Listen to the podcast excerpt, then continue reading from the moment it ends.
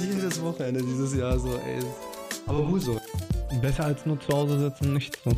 Ja. Ja, ich wollte es ja immer so haben. Mit 16 wollte ich ja immer so ein Leben haben. Hat Mhm. ein bisschen gedauert, bis es soweit war, aber Ja, ist doch cool. Ist doch echt cool. so. Aufnahme läuft zwar schon, aber jetzt fangen wir offiziell an, ne? Starten wir. Gut. Der Einstieg ist immer übrigens das Schwierigste, ne? wo man nicht weiß, wo man, wo man anfängt, wo man ansetzt. Aber ich bin weit gefahren, kann ich euch sagen. Ich bin ein Vorort von Paderborn. Mir gegenüber sitzt Jan Deitenbach. Und ich frage mich immer bei so Leuten wie dir, wenn wir uns in einer Bar oder so treffen würden, in einem Restaurant oder wir kommen irgendwie auf einer Party ins Quatschen und ich frage so, was machst denn du so beruflich? Mit der Annahme, dass du wahrscheinlich Bankkaufmann sagst oder so. Was sagst du den Leuten dann immer? Ich fahr Motorradrennen. Ganz stumpf, ja. Bist halt erstmal doof angeguckt. Hä? Wie? Hä? Was machst du? Ja, ich fahr Motorradrennen. Und dann kommen die meisten immer so, ja, mit Rossi. Ja, nee, es gibt noch andere Motorsportarten außer MotoGP. Aber das ist halt für die Leute das Mainstream. Also das Produkt, was jeder kennt, weil es äh, im TV präsent ist. Und dann gibt es halt immer noch so ein paar Nischensportarten, Ja. sage ich immer immer. Und dann erkläre ich den Leuten das, wenn sie es wissen wollen. Oder ich bleibe einfach bei der Aussage, nö, ich bin Rennfahrer. Ja, vor allen Dingen Supermoto macht die Sache dann nicht leichter. nee, nicht wirklich. Nicht wirklich. Und dann fängt sie immer an mit, ja, mit Gelände, ja, also Cross. Nee. So 70 das, 30 das und dann siehst du im Gesicht, hä? Was will der von mir? Ich sag mal, Supermoto ist schon mittlerweile ein Begriff geworden, dadurch, dass enorm viele auf der Straße fahren. Wenn wir jetzt mal KTM SMCR 690 nehmen, ich glaube, das war letztes Jahr das in den Top 5 bei den Neuzulassungen aller Motorräder. Im Prinzip ist es eine Basic Supermoto halt mit 690, wie man aber früher Supermoto gefahren ist in den 90ern. Also mit den dicken Motorrädern oder auch ganzen 125er mittlerweile, welche viele als Supermotos raus sind. Ja, und dann halt so Leute wie wir mit EXC, Wettbewerb, Enduros und einfach Richtig. 17 Zoll reingeschmissen. Das ist jetzt eine Supermoto. Ja, Mit so einer kleinen Bremsscheibe und ein Fahrwerk, was, wenn du nur die Bremse ansiehst, schon komplett auf Block geht. Ja. ja. Genau. Aber deswegen bin ich ja eigentlich hier, weil Supermoto ist ein Hype. Das kannst du dir nicht wegsprechen. Seit fünf Jahren ist es da. Ich habe gedacht, das wird irgendwann auch wieder weniger. Wurde es. Und jetzt kommt das auch wieder. Seit einem Jahr finde ich sehr stark. Ich habe aber nicht das Gefühl, dass der Rennsport, der Supermoto-Rennsport, da irgendwie von profitiert hat, in irgendeiner Form. Doch durch Teilnehmerzahl. Also wir haben mittlerweile beim DM-Lauf 230, 250 Fahrer am Was? Wochenende am Start. Also Zahlen, wo, wo Motocross Ja, ja. oder Straßenrennen äh, in, niemals hinkommt. Das hat aber bei uns eine Sache. Wie, äh, ich hatte mir das mit Roy mit dir angehört und da seid ihr ja auch drauf und äh, Strecken, so Roy, wie viele Strecken hast du in der Umgebung zum Trainieren und Supermoto, ja, ist ja nur das und das und das. Und das ist genau der Punkt. Es gibt viele Leute, welche dann Rennen fahren wollen oder die ihr Motorrad nicht unter normalen Straßenbedingungen einfach fahren wollen, sondern einfach mal ein bisschen zügiger, also Renntempo. Die haben halt irgendwo Trainingsmöglichkeiten, wie du ja auch festgestellt hast. Und dadurch sind bei uns die Rennen so extrem voll. Weil Ja. da ist die Rennstrecke, ist ein Rennen und dann kommen da auch viele Leute hin, weil sie sagen, so, das ist jetzt siebenmal im Jahr, aber dann kann ich definitiv Rennen fahren oder kann fahren.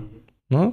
Es sei denn, also mittlerweile gibt es schon ein bisschen mehr an, an Strecken so, aber das ist fix für die Leute. Da können sie definitiv siebenmal im Jahr fahren. Und das ist ja auch so beim IDM-Lauf, dass es wirklich von Amateur bis zum Profi gibt es ja jede Klasse durch. Wir haben, glaube ich, sieben Klassen am Wochenende. Komm, wir, wir fangen das Thema von vorne an. Ne? Wir gucken da auch mal ganz tief rein, nämlich, weil du bist, du bist ein richtiger Crack. Ich habe hier diese Zeitschrift, ja, die Drift, das Drift-Magazin, was irgendwann vor zehn Jahren mal ein Magazin für nur für Supermotos war. Und ich dachte mir, ha, da kann ich den Jan mit beeindrucken. Und er so, ja, hab, die haben wir alle Ausgaben. Warte, ich habe hier selber 20. Also Jan ist, ich wenn, also wenn es wirklich um Supermoto-Strecke geht, glaube ich, der, die, die beste Person, die man hier in Deutschland ranziehen kann dafür, finde ich. Doch, komm. Ja, will, weil, weil ja ich will ja jetzt nicht auf die Kacke hauen. Ne? Das kommt ja immer so weit. Aber ich, ich lebe einfach dieses Thema Motorsport gar nicht nur Supermoto, sondern auch Motocross, Straßenrennen, also wirklich, ja, Wettkampf. Also wir fahren hier um die Wette, im Kreis um die Wette und ähm, zum Supermoto kam ich sehr, sehr früh und kenne mich da auch mittlerweile, glaube ich, sehr gut drin aus. Mittlerweile bin ich, glaube ich, einer der ältesten Aktiven, also nicht vom Alter, aber von der Erfahrung, die, mhm. ich, äh, die ich da habe. Ja, frag mich, was ich versuche, dir okay, eine Antwort drauf wir, wir fangen an, weil wo kommt Supermoto eigentlich her? Wie ist es entstanden? Also grundsätzlich ist es beim Superbiker Mete, was viele gar nicht glauben, in Belgien entstanden. Belgien, sondern auch mit den Franzosen zusammen. Es ging damals darum, wer ist denn der beste Motorradfahrer? Kann ja jeder von sich behaupten. Der Crosser sagt, ich bin der Beste. Der Straßenfahrer sagt, ich bin der Beste. Und der Enduro-Fahrer sagt, ich bin der Beste. Aber wie konnten die sich messen? Da kam die Idee zum Supermoto. Wir brauchen was für die Straßenfahrer, wo die gut sind. Wir brauchen aber auch was für die Offroad-Fahrer. Gut, also Strecke so und also geteilt mit Asphalt und mit Offroad. Und dann gab es noch das Thema Motorrad. Gut, Crossmaschinen, aber mit Slickbereifung für den Vorteil der Straßenrennfahrer. Und so wurde dann damals in den, in den 80ern entstand dann Supermoto, wo dann viele Leute oder viele gute Fahrer aus verschiedenen Sportarten zusammenkamen und den besten, den Superbiker quasi ausgefahren haben. Und daraus ist dann dieses Thema Supermoto entstanden. Mhm. Es gibt heute noch Race of the Champions, ne? Oder? Richtig, das heißt Superbiker Mete, das ist einmal im Jahr in, in Mete, in Belgien. Das ist das absolut größte Supermotorrennen auf der Welt. Dieses Jahr waren über 20.000 Zuschauer da, 400 Fahrer. Es ist so ein bisschen die inoffizielle Weltmeisterschaft geworden, weil da waren wirklich alle mit ihren Reifen, mit ihrem Motorrad, so wie es ist, alle unter den gleichen Bedingungen, quasi unter ihren Bedingungen und da ist dann auch wirklich jeder und das ist the race of the year, wie alle immer sagen. Und das war einfach nur so eine Veranstaltung einmal im Jahr und irgendwann wurde daraus eine Rennserie? Richtig, die Franzosen, meine ich, haben es zuerst dann aufgegriffen und dann Anfang der 90er war es der Peter Meyer. Der ist äh, damals, also ganz früher, auch aktiv Motocross-Profi gewesen und war damals, ich glaube, Chefredakteur bei der Motorrad für den für, für Sport zuständig. Und die sind damals dann Serien oder haben die Serie übernommen, die, die Supermoto-Serie. Und das kam dann damals echt gut bei den Leuten an, so dass es sich immer weiterentwickelt hat, ähm, immer professioneller wurde dann zwischendurch äh, wirklich jede, jede Marke ein Werksteam auch am Start hatte, dass es wirklich sukzessive aufgebaut wurde. Und ja, dann kam irgendwann dieser Cut. So von jetzt auf gleich war es alles so weg. Ne? Wie äh, weg? Warum? Weil es, glaube ich, von der zu der Zeit sage ich immer so, das ist so ein bisschen so politisch angehaucht, weil ich glaube, dass von der Industrie nicht mehr so gewollt wurde. In welchem Zeitraum reden wir denn jetzt eigentlich? Ich sag mal so um 2011, 12 rum, mhm. also so vor gut zehn Jahren. Wenn man jetzt mal überlegt, dass es fertige Motorräder von KTM Husqvarna gibt, mhm. nicht als Seriensponsoren in irgendeiner Serie auftreten, also nicht in der WM, nicht in der DM, sondern sagen, ja, wir haben die Motorräder, that's it. Macht privat was draus oder ein Händler macht richtig, was draus. Richtig. Die Motorräder werden eh verkauft. So quasi. Die sind immer ausverkauft, weil es auch wirklich gute Motorräder sind. Warum müssen wir hier irgendwie was mehr tun? mhm. äh, warum müssen wir Marketing mehr machen? Es funktioniert ja. Sie haben ja recht. Weil Rennsport ist ja auch für Hersteller irgendwo richtig, Marketing. Weil, richtig. Was, Gibt es nicht dieses Sprichwort, das englische? What wins on Sunday, sells on Monday? Ja. ja. Mittlerweile kommt es auch so ein bisschen wieder mehr von der Industrie. Wird es auch wieder ein bisschen gepusht. Ich glaube, das hat jede Serie gehabt, wenn es wirklich immer steil bergauf geht, dass es halt auch irgendwann einmal droppt. Ne, so, dass alle sagen so, ja, okay, es ist doof, wie es ist. ne? Weil, äh, ja, wir machen das jetzt schon seit 15 Jahren so, weil wir es seit 15 Jahren machen, sondern es hat sich halt auch alles geändert und da muss halt auch ein bisschen hinterherkommen. Eine Rennserie muss ich irgendwie auch mal neu erfinden, ne? Richtig. Alle 10, 20 Jahren. Ich kann mich erinnern, weil wir haben ja MotoGP noch geguckt, das Qualifying, dass früher die World Superbike interessanter war für die Leute als die MotoGP mit Mhm. ihren 500er Zweitakten. Das war so fern, da hast du dir lieber Troy Bayliss auf einer Ducati angeguckt, 916, die du kaufen konntest. Mhm. Damit konntest du was anfangen und deswegen war das damals viel populärer und erst als es wieder auf Viertakt ging, 2001 bei MotoGP, dann wurde es ja wieder populärer und ich finde seitdem geht die Kurve auch relativ steil, weil sie auch viel machen dafür. Ja. Aber in den 90ern, ne, da, wenn man so diese ganz alten Bilder sieht, ne, da sind die ja noch richtig mit diesen 600er Einzylindern gefahren, ne? Also alles, was irgendwie Kubik hatte, sag ich Und mal. Ne? Viertakt, ne? Um Viertakt, äh, nee, 502 Takt sind sie auch damals gefahren. Hm. Sag ich mal, Leute wie äh, früher Mike Appel, der ist lange 500er Zweitakt Kawasaki gefahren. Ähm, oder ein Harald Ott, wer auch, sag ich mal, dem Motocrossern ein Begriff ist. Hm. Ähm, der ist lange auf Honda, also auf der CR 500 gefahren und ja, aber dann gab es dann irgendwann auch den Wechsel dann wirklich rein zu Viertaktern und dann irgendwann zu der 450er Zeit. Mhm. Aber wie gesagt, früher war das Spektakel Supermoto auch anders. Also es ging darum, driften, also rausleihen, reindriften. Und heutzutage kostet dieses Driften einfach Geld, äh, nicht Geld, sondern Zeit. Mhm. Und deswegen wird es weniger gemacht. Und da ist dann so ein bisschen der Reiz gegenüber den 90ern, sage ich mal, irgendwo auch verloren gegangen, Mhm. weil es nicht mehr so spektakulär ist, wie es früher einmal war.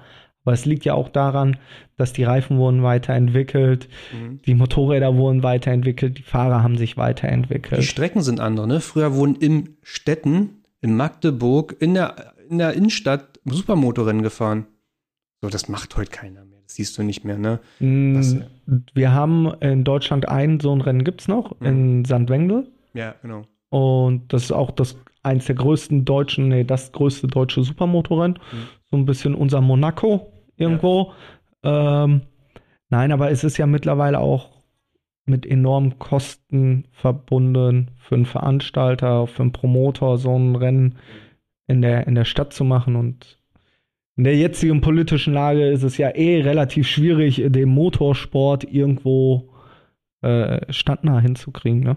Es ist, wirkt so absurd, absurd, wenn ich so drüber nachdenke, mit so einer 600er auf so einer Kartbahn zu fahren, ne? Und gab es diese 450er und 500er Modelle, Viertakt nicht schon relativ in den Mitte der 90er? Oder bin ich jetzt komplett? Nee, da, da, das gab es da noch gar nicht. Nee? Also 450 gar nicht. Suzuki hatte damals 2005 ihre 450er rausgebracht.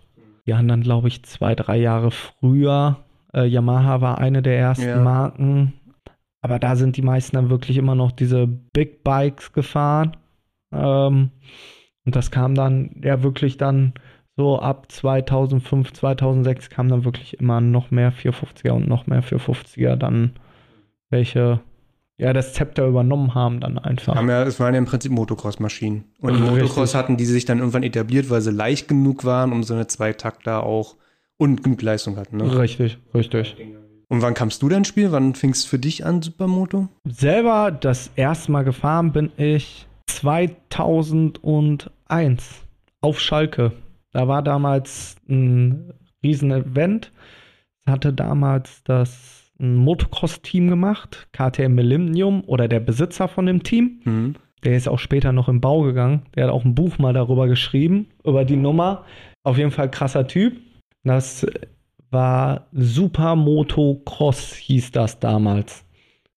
Auf Schalke. Da gab es einen Supercross, Mhm. Ganz normal. Und dann war in der Strecke, hatten sie versucht, eine Supermoto-Strecke zu machen, bloß da war kein Asphalt, sondern nur ja dieses Na, der Sand, der da Oh, über, über Sand und Holz. Und dann halt die Motocross-Strecke, also die Supercross-Strecke noch dabei. Das Coole war, dass die Supermoto-Klasse viel doller besetzt oder besser besetzt war als die Supercross-Klasse, weil man dann äh, für die Supermoto-Klasse alle aktuellen WM-Fahrer hatte. Ein Pit Beirer, ein Stefan Everts, Manik Berwutz, die sind dann da mitgefahren. Und zu der Zeit. Also kurze Erklärung. Supercross findet in einer Halle statt. Genau. Und auf Schalke ist ein Fußballstadion, ne? Richtig, richtig. Ja. Also quasi, die wollten das amerikanische System einfach mal machen. Was nicht funktioniert hat, aber. Und damals hatte MZ eine 125er entwickelt. Ganz neu. Und äh, die wollten mit in Supermoto einsteigen, den sogenannten MZ Youngster Cup für Kiddies von 11 bis 18, glaube ich. Mhm. Auf 125 Einheitsmotorräder. Das musste beworben werden. Und dann hatten sie zwei Leute gesucht, welche das machen. Und ähm, das lief dann alles über meinen Papa. Und dann bin ich und äh, der Markus Schiffer, wer im Motocross ziemlich erfolgreich wurde dann, sind das Ding da Probe gefahren oder Show gefahren, sag mhm. ich mal. Ja, das hatte mir ein bisschen Spaß gemacht, aber ich kam gerade auf das Motorrad. Das Ding hat irgendwie 130 Kilo leer gewogen. Ich selber hat 40 Kilo gewogen. Ich musste aufs Motorrad draufgehoben werden. Hast du vorher schon Motocross oder irgendwas Ja, also gefahren? also ich, ja, ja, ja. Also ich habe jetzt nicht der erste nein, nein, nein, nein, nein, nein, nein, nein, nein. Ich war bloß einfach noch nicht groß genug. Das heißt, du bist zu der Zeit wahrscheinlich 65er, 85er. 85er Deutsche Meisterschaft und Europameisterschaft. Ja. Hab aber so ein bisschen Spaß gehabt und 2002 ging das dann so richtig los, dass die ihr erstes Jahr mitgefahren sind, aber da bin ich noch mehr oder weniger Vollzeit äh, Motocross gefahren, also ADAC Junior Cup, dann Europameisterschaft und Deutsche Meisterschaft. Frage ich mich mal, war dein Vater schon irgendwie involviert im Motorsport? -Motor? Ich bin jetzt dritte Generation Motorsport. Okay. das ist mein Opa, der ist aber Rallye, Autorallye gefahren. Mhm. Mein Papa kam dann über Umwege zum Motorradsport und ist Enduro-Profi gewesen lange und war auch Sportsoldat.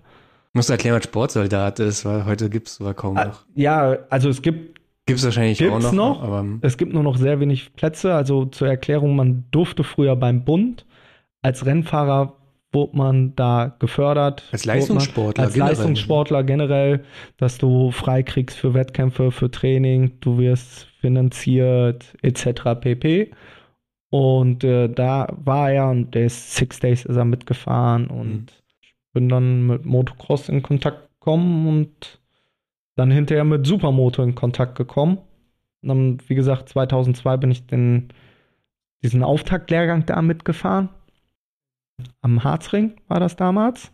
Und bin dann noch ein Rennen mitgefahren in Großenhain als Wildcard, wenn wir mal Zeit hatten. Man muss dazu sagen, wir waren eh fast auf jedem Supermoto DM-Lauf, weil mein Papa die moderiert hat, die IDM-Läufe. Da war ich aber gar nicht so gut, bin ich glaube ich einmal Achter, einmal Neunter oder so geworden. Und bei meinem zweiten Wildcard auf dem Schweizer Dreieck bin ich Zweiter und Dritter dann geworden. Ja, gut, das ist schon wirklich. Und das war dann, das war dann deutlich besser. Und dann bin ich noch einmal mitgefahren auf der Intermod damals, wo die noch in München war. Ja, dann kam irgendwann die Frage zu Hause, ja, was willst du machen? Motocross oder Supermoto? Gesagt, geht beides? Nee. Ja, was will ich machen? Ja, dann machen wir mal Supermoto. Sicher? Ich so, ja, aber ein bisschen Motocross will ich ja auch noch trainieren. Ja, Training ist okay, aber Motocross-Rennen ist dann vorbei. Ja, okay. Und dann bin ich 2003 meine erste Saison Vollzeit Supermoto gefahren. In MZ Cup, hm? Richtig. Glaube, man muss so mal hervorheben, wie besonders das ist. Also, Damals erschien es mir auch nichts Besonderes, aber in der heutigen Zeit äh, wirkt es umso mehr. Der MZ Cup war ja der Einstiegscup für generell alle Straßensportleute, die, früh anfangen wollten. Es war ein sehr günstiger Einstieg. Wenn wir jetzt mal ein paar Straßenfahrer an Toni Finsterbusch, der ist aus dem MZ Youngster Cup auch oder ist den auch gefahren. Eine Lucy Glockner ist den früher auch gefahren.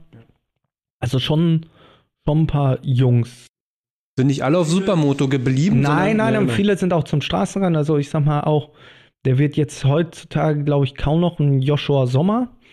Das war der letzte, früher, bevor es der Red Bull Rookies Cup war beim Straßenrennen, hieß es ja Dark Dog Challenge. Schöner Name. Sehr Richtig, war catchy. auch ein Energy Drink. Ach so, okay. war ja. auch ein Energy Drink. War genau das gleiche System, Mhm. bloß dass es Dark Dog Challenge hieß. Und der hat damals äh, nach dem MZ Youngster Cup Sieg hat er diese Dark Dog Challenge gewonnen und ist dann auch 125er ein paar GPs gefahren. Also es gab schon ein paar Jungs, die auch da raus was, was gemacht haben oder das Sprungbett genutzt haben dann. Ne? Das war eine besondere MZ, die man da gekauft hat. Die konnte man aber auch genauso stra fast Straßen. Nee, die war Straßen. Die war Straßen zugelassen. Gangster hieß die, glaube ich, das Modell. Rote Felgen. Ich glaube, ein anderes Federbein war drin. Ja, war, weißt du, Nerd, 125er Forum und so, das war meine Zeit. Aber da hat man halt neidisch raufgeguckt und äh, was wird die gekostet haben? 4.000 wahrscheinlich. Und damals gab es viele so eine Einstiegscups quasi. Es gab ja auch den DRZ-Cup und so eine Sachen, weißt du? Da haben wir letztens einen Flyer von gefunden. Da konntest du den DRZ kaufen, plus Lederkombi, plus Ersatzteile, plus Auspuff und so. Und der hat dann, weiß ich nicht, 8000 Euro gekostet oder so. Aber das kam mm, ein bisschen später. Das war so 2,5, 2005. 2005 war das erste Jahr der Z-Cup. Aber gibt es heute noch sowas? So Markenpokale oder irgendwelche Junioren-Einstiegs? Gar nicht. Also Junioren, ja. Es gibt wieder eine Junioren- und eine Rookies-Klasse. Dann aber mit halt äh, 65er und 85 Kubik. Was ich im Supermoto persönlich für völligen Quatsch halte, weil die Jungs sollen Motocross fahren. Das ist das beste Training, was man machen kann, weil wenn du, sag ich jetzt mal, im Supermoto gut werden willst, musst du schon verdammt gut im Offroad klingt sein. jetzt wieder Roy in mein Hinterkopf, weil Roy meinte, ja, eigentlich ist so, wenn so ein Motocross-Fahrer sich dazu entscheidet, mal eine Saison Supermoto mitzufahren, dann fahren die auch vorne mit dabei, ist halt so ein Ding.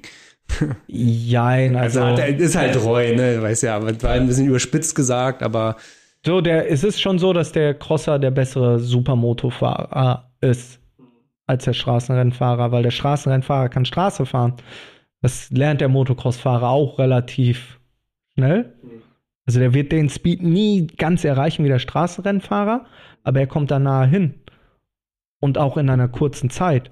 Aber bis der Straßenrennfahrer das umsetzt, was der Crossfahrer im Offroad macht, schafft er nicht in einem Jahr, schafft er auch nicht in zwei Jahren. er müsste dediziert Motocross trainieren, ne? Richtig, Das reicht richtig. nicht nur mit der Supermoto, denn da Richtig. halt, ja. Das haben ja schon ein paar Jungs gemacht. Also Kai Hase ist ja auch mitgefahren dieses Jahr. Gut, ne, also Kajas ist irgendwie, vielleicht ist an den irgendwas verloren gegangen, vielleicht hätte der in seiner Karriere irgendwo mal früher einen anderen Weg einschlagen sollen und der wäre richtiger, also der war ja auch Motocross-Fahrer, ne, also Richtig, aber nur kurz, sag ich mal. Dann ist er jetzt im Freestyle. Das ist einfach so ein Talent. Das ist einfach Romain Favre, jetzt am Mittwoch Zweiter in der Motocross-Weltmeisterschaft geworden, hinter Jeffrey Hurlings. Der kommt ja auch aus dem Supermoto. Aber den konntest du auch, egal, irgendwas mit zwei Rädern, egal was der gemacht hat, das war einfach genial. So, und das sind einfach so Talente, gib den Motorrad, gib dem Fahrrad. Aber die hätten halt wirklich mal bei einer Sache komplett bleiben sollen, dann wären die halt da verdammt weit, richtig weit dann auch gekommen. Ne? ich glaube, Kai genießt das alles. Ja, Also der hat einfach Tausendsasser- Spaß. Tausendsasser Ja, und er sein. kann halt auch einfach alles. Er kann Enduro, er kann Supermoto, er kann Freestyle, er kann Motocross, der, der kann Downhill Mountainbike, gibt ihm irgendwas mit zwei Rädern, kriegt er hin. Gut, bogen wir jetzt zurück. Okay, das waren halt die, diese Rookies Cup und dann warst du, wann Vollzeit? 2000, 2003 dann Youngster Cup. Bin dann auch ich direkt, guck mal mein Handy, ich habe irgendwo mein Handy übrigens abgelegt und ich weiß nicht wo. also neben mir liegt meins. Da. Ich sehe es. 20 Minuten mit mir in den Raum und er fängt an zu Berlin an. Nee, habe ich hier zu Hause sitzen. Muss ich nachher nochmal fragen. Papa Berliner. Ist schwer. Nee, äh, 2003 bin ich dann direkt äh, Meister geworden im Youngster Cup. Hab 16 von 19 Rennen gewonnen. Bin dann nach einem Jahr glücklich bei Suzuki gelandet. Die hatten zu 2004 erstmals einen kleinen Viertakter rausgebracht. Die 250 Viertakt. Dann ja mehr oder weniger das, die gleichen Konditionen wie damals ein Kenny bei Suzuki bekommen. Also den gleichen Deal. Um, Gehalt. N- nein, nein, kein Gehalt. Okay. Kein Gehalt. Also er Gehalt, ich Material. okay. 2004 war Kenny ja auch erst 10? 10. Ja, 94 Baujahr. Da waren wir beide bei Suzuki eher für Motocross die Nachwuchshoffnung Hm. und ich war es der, wer bei Supermoto für den Part quasi zu, zuständig war. Wenn du sagst Material, was bedeutet denn Material? Zwei Bikes und fertig oder?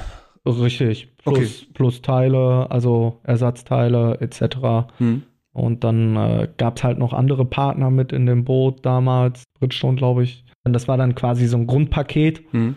was man dann bekommen hatte. Und äh, dann damals bei meinem Team DSR Suzuki, die mir auch sehr viel da ermöglicht hatten. Da wurde man dann halt gefördert. Und im ersten Jahr beim 250er Cup gab es noch nicht so viele Starter. Ich glaube, wir waren zu viert oder zu fünft. Also war ein Podium eigentlich immer drin. Ja, so. ähm, aber wir sind dann beim der nächsthöheren Klasse mitgefahren, beim Pokal, also bei der zweiten Liga, Ah. bei, der vier, bei den 450ern, sind wir dann mitgefahren. Weil, weil, weil die mehr Starter. Start, richtig, Okay. weil das dann, dann hat es gepasst von der Starter her. Okay. Ein, das ist ein eigenartiges Konzept. Ja, Wenn man so äh, drüber nachdenkt. Ja, aber was willst du, willst du sonst ein Rennen für Kiddies nur mit fünf Mann? Das, für mich war es gut, Ja, weil ich damit Gegner hatte und mich weiterentwickeln konnte. Also ich bin mit der 250er, bin ich glaube, mein bestes Rennen war P5 Hm. mit der 250er gegen die 450er. Beim Motocross geht sowas. Beim Supermoto musst du schon verdammt schnell mit dem, Verdammt mit dem spät bremsen und Richtig. früh am Gas sein. äh, um, um einfach diese Leistungsunterschiede wegzumachen und bin damals auch zweimal die Amateurklasse mitgefahren. DM jetzt. Ja, bei der DM war da, ich glaube, heute wäre das S4, nennt man diese, also vierte Liga, da mit 13 Jahren gegen 45-Jährige gewonnen. Wäre ich fast in meinem ersten Jahr mit einem größeren Motorrad im Pokal unter die Top 3 in der Meisterschaft. Ich bin Vierter am Ende des Jahres geworden in der Meisterschaft. Und die ersten drei mussten direkt in die S1-Klasse aufsteigen. Und am Ende des Jahres war ich gerade 14 Jahre alt Hm. saß noch kein einziges Mal in meinem Leben auf der 450, aber hätte fast S1 fahren müssen. Und das ist dann nur nicht passiert, weil der letzte Meisterschaftslauf abgesagt wurde. Wobei meine Eltern das schon geregelt hatten, dass ich hätte nicht fahren dürfen. Weil einfach die, das Risiko zu hoch gewesen wäre, dass ich hätte mit 14 Jahren in die Inter-DM gemusst. Hm. Und äh, das war denen dann doch ein bisschen zu heikel. Der Junge soll erstmal alles durchlaufen und Hm. sich das erarbeiten, aber War im Nachgang die richtige Entscheidung? Ja, klar, klar. Also ich sag mal, nicht unbedingt jedem liegt es auch von der Moto 3 in eine MotoGP direkt so zu, zu springen, sondern Ja. wirklich die Zwischen, also von daher her, doch, das, das hat mir weitergeholfen. Die das, Frage ist, ob du das Jahr da drauf das gleiche Motorrad in der gleichen Klasse noch weiterhin gelernt hast, ne? nee, ich bin, äh, ich bin ja wieder gewechselt, also weiterhin Suzuki, aber dann auf die 450. Das gleiche Motorrad wie alle anderen. Und äh, bin dann damals 2,5 habe ich dann die zweite Liga dann auch gewonnen mit 15 Jahren. Ja, mit 15 hatte ich meinen ersten Wildcard-Lauf in der S1. Bin ich damals mitgefahren in Rosenheim 2005, ja. Bin ich das erste Mal dann Inter DM. Wenn, wenn, wenn wir von S1, S2, S4 reden, erklären mal kurz die Klassen von, von klein auf groß quasi. Von klein auf groß. Also unten fangen wir an mit Rookies Cup und Junior Cup, also 65, 85. Danach kommt der Youngster Cup 250. Dann die S5, die Einsteigerklasse. Die S4, die Amateure. Die S3, der Pokal. Die S2, die nationale Meisterschaft und die S1, die internationale Ich deutsche wundere mich, wie auf Meisterschaft. 230 Starter kommt und du zählst die Klasse um Klasse auf. Ja, äh, wir das haben auch noch eine auch so 40 gehabt. Alter, Im Prinzip ist es ja genauso wie beim Motocross. Im Motocross haben sie bei der Landesmeisterschaft haben sie die MX1, die MX2, dann MX1 Junioren, MX2 Junioren, dann haben sie 65, 85 Damen, Senioren U35, Senioren Ü50. Die haben ja genauso viele Klassen von der Sache her. Strom gerettet. Also hat knapp ja, bei 1% noch meinen Laptop eingestellt. Wir haben hier alles im Griff. Ähm, meinst du, es macht auch wirklich so Sinn, das so äh, aufzuteilen, so viele kleine Klassen? Oder sonst würde das Starterfeld zu groß werden? Oder? Ja, sonst wird, das wird ja platzen. Also die einzige Klasse, die nicht voll ist, klar, die Kinderklassen sind nicht ganz voll, ist, ist die Inter-DM, also die schnellste Klasse. Alle anderen Klassen sind voll mit 40 Startern jeweils immer. Und die Klassen gibt es auch genauso in international, in der WM. Nee, in der WM gibt es nur eine, das ist die S1. Ach, hm. Warum macht man das so? Warum da nicht noch? Ich weiß es nicht. Ich bin ja War lange. das schon immer so? Ja, also früher gab es ja die S1 und die S2. Hm. Gibt es ja heute auch noch. Aber früher war die S1 gleichbedeutend mit der S2. Auch in Deutschland. Ein komplett abstruses System, was die sich damals aufgebaut was keiner verstanden hat. Früher hieß es ja noch mit N3 und ach, ganz komische Buchstaben und Warum macht man nicht 450er Klasse, also alle 250 bis 450? haben sie sich beim Motocross abgeguckt. Nennt ja auch keiner 450 und 250, sondern, also nennen wir die Insider, aber nach außen heißt es ja MX1, MX2. Deswegen haben sie ja auch gesagt, so, wir sind S für Supermoto, S1, S2 und früher hieß es, S1 war bis 450 Kubik. Aber es sind alle 450, du darfst aber nicht mehr fahren. Und S2 war so ein bisschen das Oldschool, über 475 Kubik musste dein Motorrad haben. Also ich bin lange auch in der S2 in Deutschland mitgefahren mit meiner Suzuki. Und da kam dann sogenanntes Big Bore Kit drauf 480 Kubik. und hatte 480 Kubik, ja. Das ist ja das Lustige, neben dem liegt ja gerade die Zeitung von Dirk Spanoel, Ja. die, äh, aber im Prinzip, da ist ja, in der Driftmagazin wurden damals ja diese ganzen DM- und WM-Waffen ja wirklich gezeigt und was ist da drinne und so. Und dann hatten die natürlich für die S2-Klasse einen 480 Kubiksatz alle drinne. Außer KTM, die kamen auch schon immer mit einem größeren Motor drüber hinweg. Die. Japaner gehen nicht über 450, stimmt, ja. Richtig, richtig. Die haben, die hatten keine Big Bikes und aber dann wurden halt welche gebaut. Da hat man gesagt, Athena, mach mal, mach groß. Richtig, richtig. Einmal bitte mit Dampf. Aber es war einfach so, dass dann irgendwann nur noch die 450 übergeblieben ist. Du mit dem großen Motorrad nicht schneller warst. Egal, klar, du hast mehr Leistung. Du hast aber auch mehr Gewicht und du hast mehr Tragmasse auch im, im Motor, Rotationsmasse und das Motorrad war nicht so spritzig, wie es jetzt eine 450er ist. Dann ist dann halt irgendwann alles 450 geworden, aber Hat der Roy auch erzählt, beim Motocross, ja, du könntest eigentlich fahren alles bis 650 Kubik. Und ich so, what? Warum sie? Ja, aber macht keiner, weil es arsch anstrengend ist, mit so einem Motorrad zu fahren. Bist sowieso nicht schnell damit, also richtig, 450. richtig. Aber so die Zweitakter, die kamen nie zurück, ne? Obwohl sie ja immer noch, Hatten immer noch ein bisschen leichter sind, ein bisschen agil. Hatten wir, hat ähm, Jochen Jasinski damals wieder zurückgebracht. So, Info, Jochen Jasinski war einer in den 90ern einer der besten Motocross-Piloten, die wir in Deutschland hatten. Der ist dann auch Supermoto gefahren. Der ist ja wirklich so ein, ist halt noch beim Motocross, Motocross WM 500 Zweitakt 40 Minuten plus zwei Runden für die Leute, welche Lommel kennen, die wissen, was das heißt. Also 45 Minuten mit der 500er Zweitakt in Lommel, dann ja, nein, braucht man, ist einfach eine Situation, die man nicht braucht. So, der hat den Zweitakter wieder zurückgebracht. Der war der erste, wer in der Viertakt-Ära gegen mich, muss ich leider sagen, eine perfekte Saison hatte. Alle Rennen gewonnen hat, Meistertitel geholt hat mit einem Zweitakter. 300 Kubik oder noch- noch weiter drüber? 380. 80, also. War genügend an den Dingern gemacht. Das, ähm, aber dann auch hatte er quasi sein Wissen auch so ein bisschen weitergegeben äh, und hatte zwei Fahrer unterstützt. Das war dann einmal erst der Markus Klass, wer dann auch mit dem Zweitakter Meister geworden ist. Er hat es noch mit dem Lukas Höllbacher probiert. Der hat aber nach kurzer Zeit wieder auf den Viertakter gewechselt, weil er gesagt hat, nee. Es muss einen liegen, ne? Du, Richtig. Das, habe jetzt auch, ich habe ja gar- keinen Viertakter, ich habe nur noch zwei Zweitakter inzwischen. Und äh, ich lasse noch mal andere Leute mitfahren und so. Und äh, meine 300er ist auch auf Supermoto umgebaut.